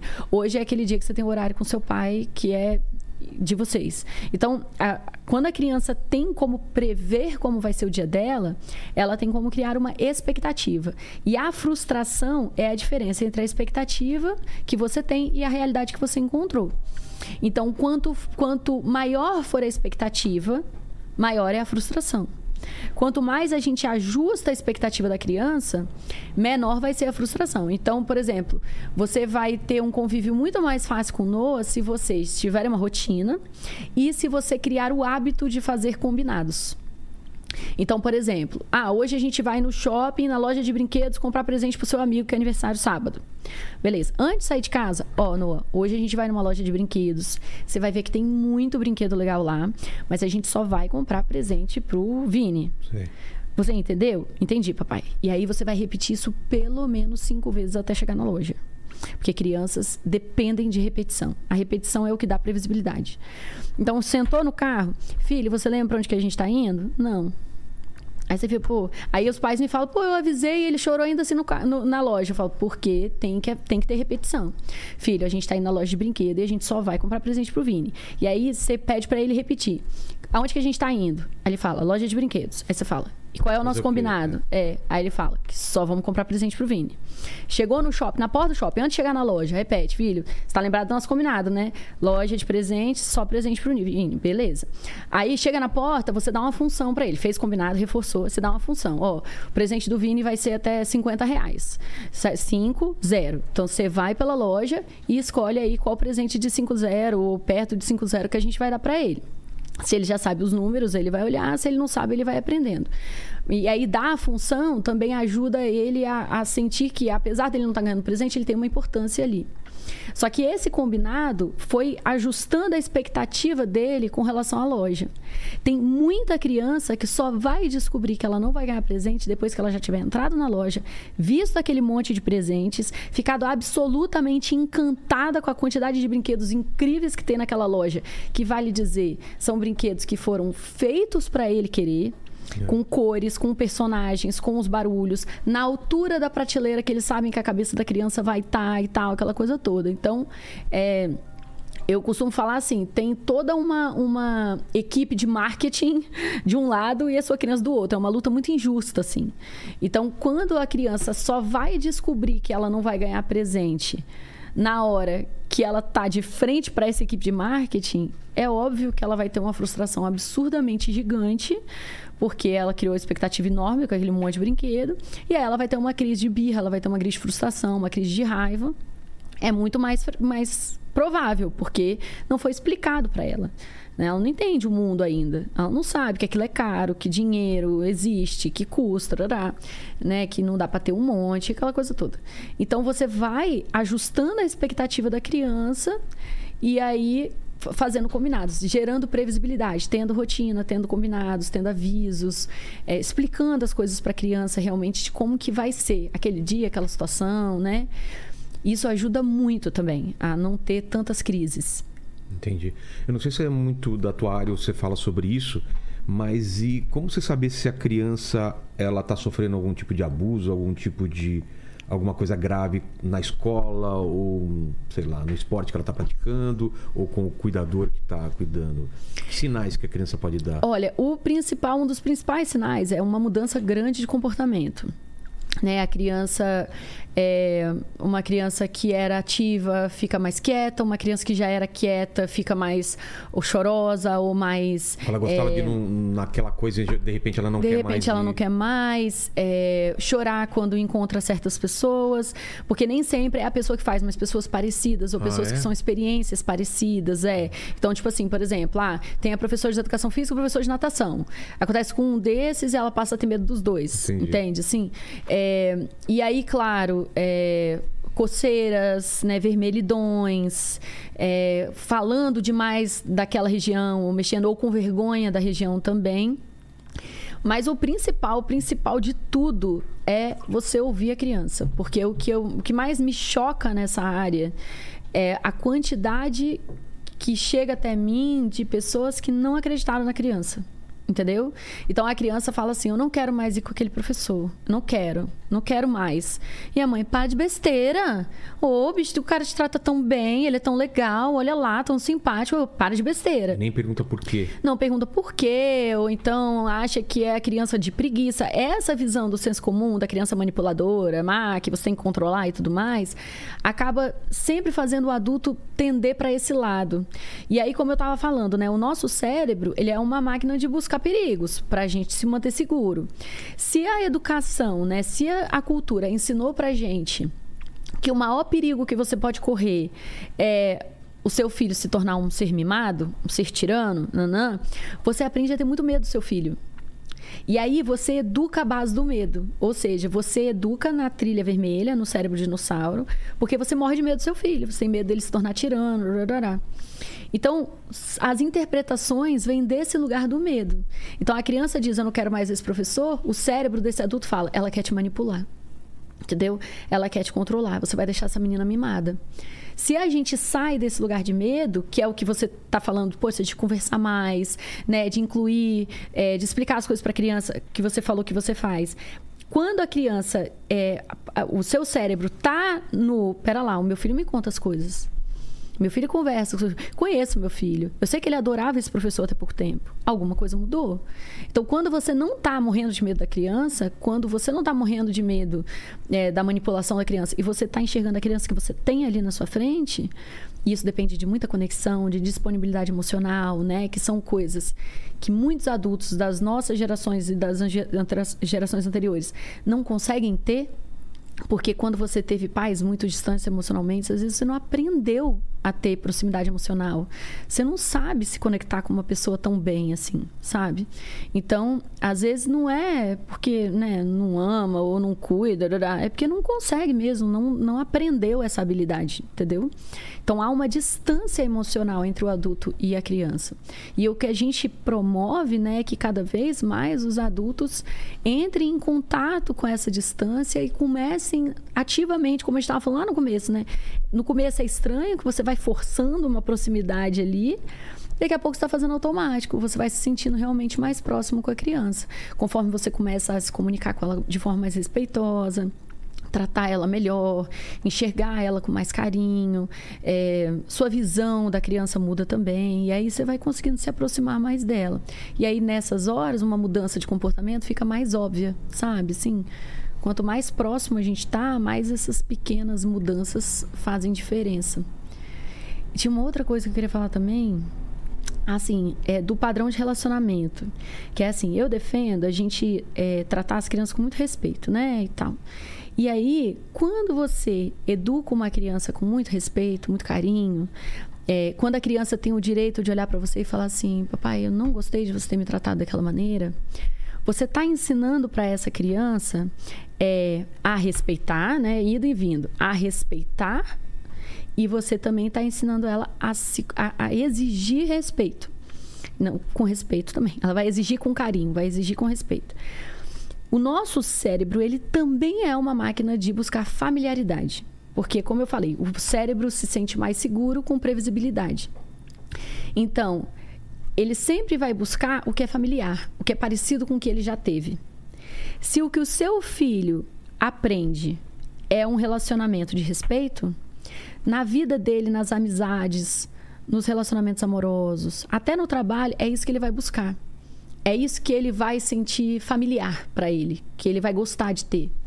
Se a criança cresce com gente gritando, brigando, ameaçando, fazendo ela merecer amor, né? Isso é que é o familiar. Então a criança vai buscar nas amizades, nos relacionamentos amorosos, no trabalho, é, esse tipo de relação. Claro que não é todo mundo, vai ter gente que vai repelir isso, então a pessoa vai pro oposto, e tem gente que vai repetir. Mas o, o- o mais comum é repetir, é você buscar igual. Então, é uma pessoa que, quando ela é destratada por um chefe, destratada por um é, cônjuge, destratada por um amigo, ela entende que aquilo é um relacionamento. É até familiar, é tipo, ai, parece até que eu tô com o papai de novo. Sabe? Assim, tá sendo maltratado, assim, tá sendo desrespeitado completamente. A vida é assim, acho que é isso que eu mereço, porque meu pai me tratava assim, essa pessoa também. Deve ser alguma coisa que eu faço, deve ser o que eu mereço, deve ser eu né? Ou relacionamentos são assim. Então, quando a gente vai, é, a gente quebra os ciclos, estabelece com os nossos filhos uma relação de mais respeito, mais amor, é, a gente não só ensina para eles que eles merecem isso, que é um mínimo que eles têm que aceitar na vida, como a gente também faz o cérebro é, naturalmente buscar isso, entendeu? Entendi. Então, também é um dos principais motivos de eu defender isso. Nanda, obrigado demais pelo papo. Muito obrigada Foi pelo Muito convite. esclarecedor. Imagino que tem que ter outra outra outra conversa com essa para tem muita coisa que ficou de fora. Mas para terminar aqui, eu vou fazer diferente aqui, eu vou terminar com uma pergunta só para você. Não sei se você tem a resposta, mas tenta resumi-la é, ao máximo assim. Ser um bom pai ou uma boa mãe é complete.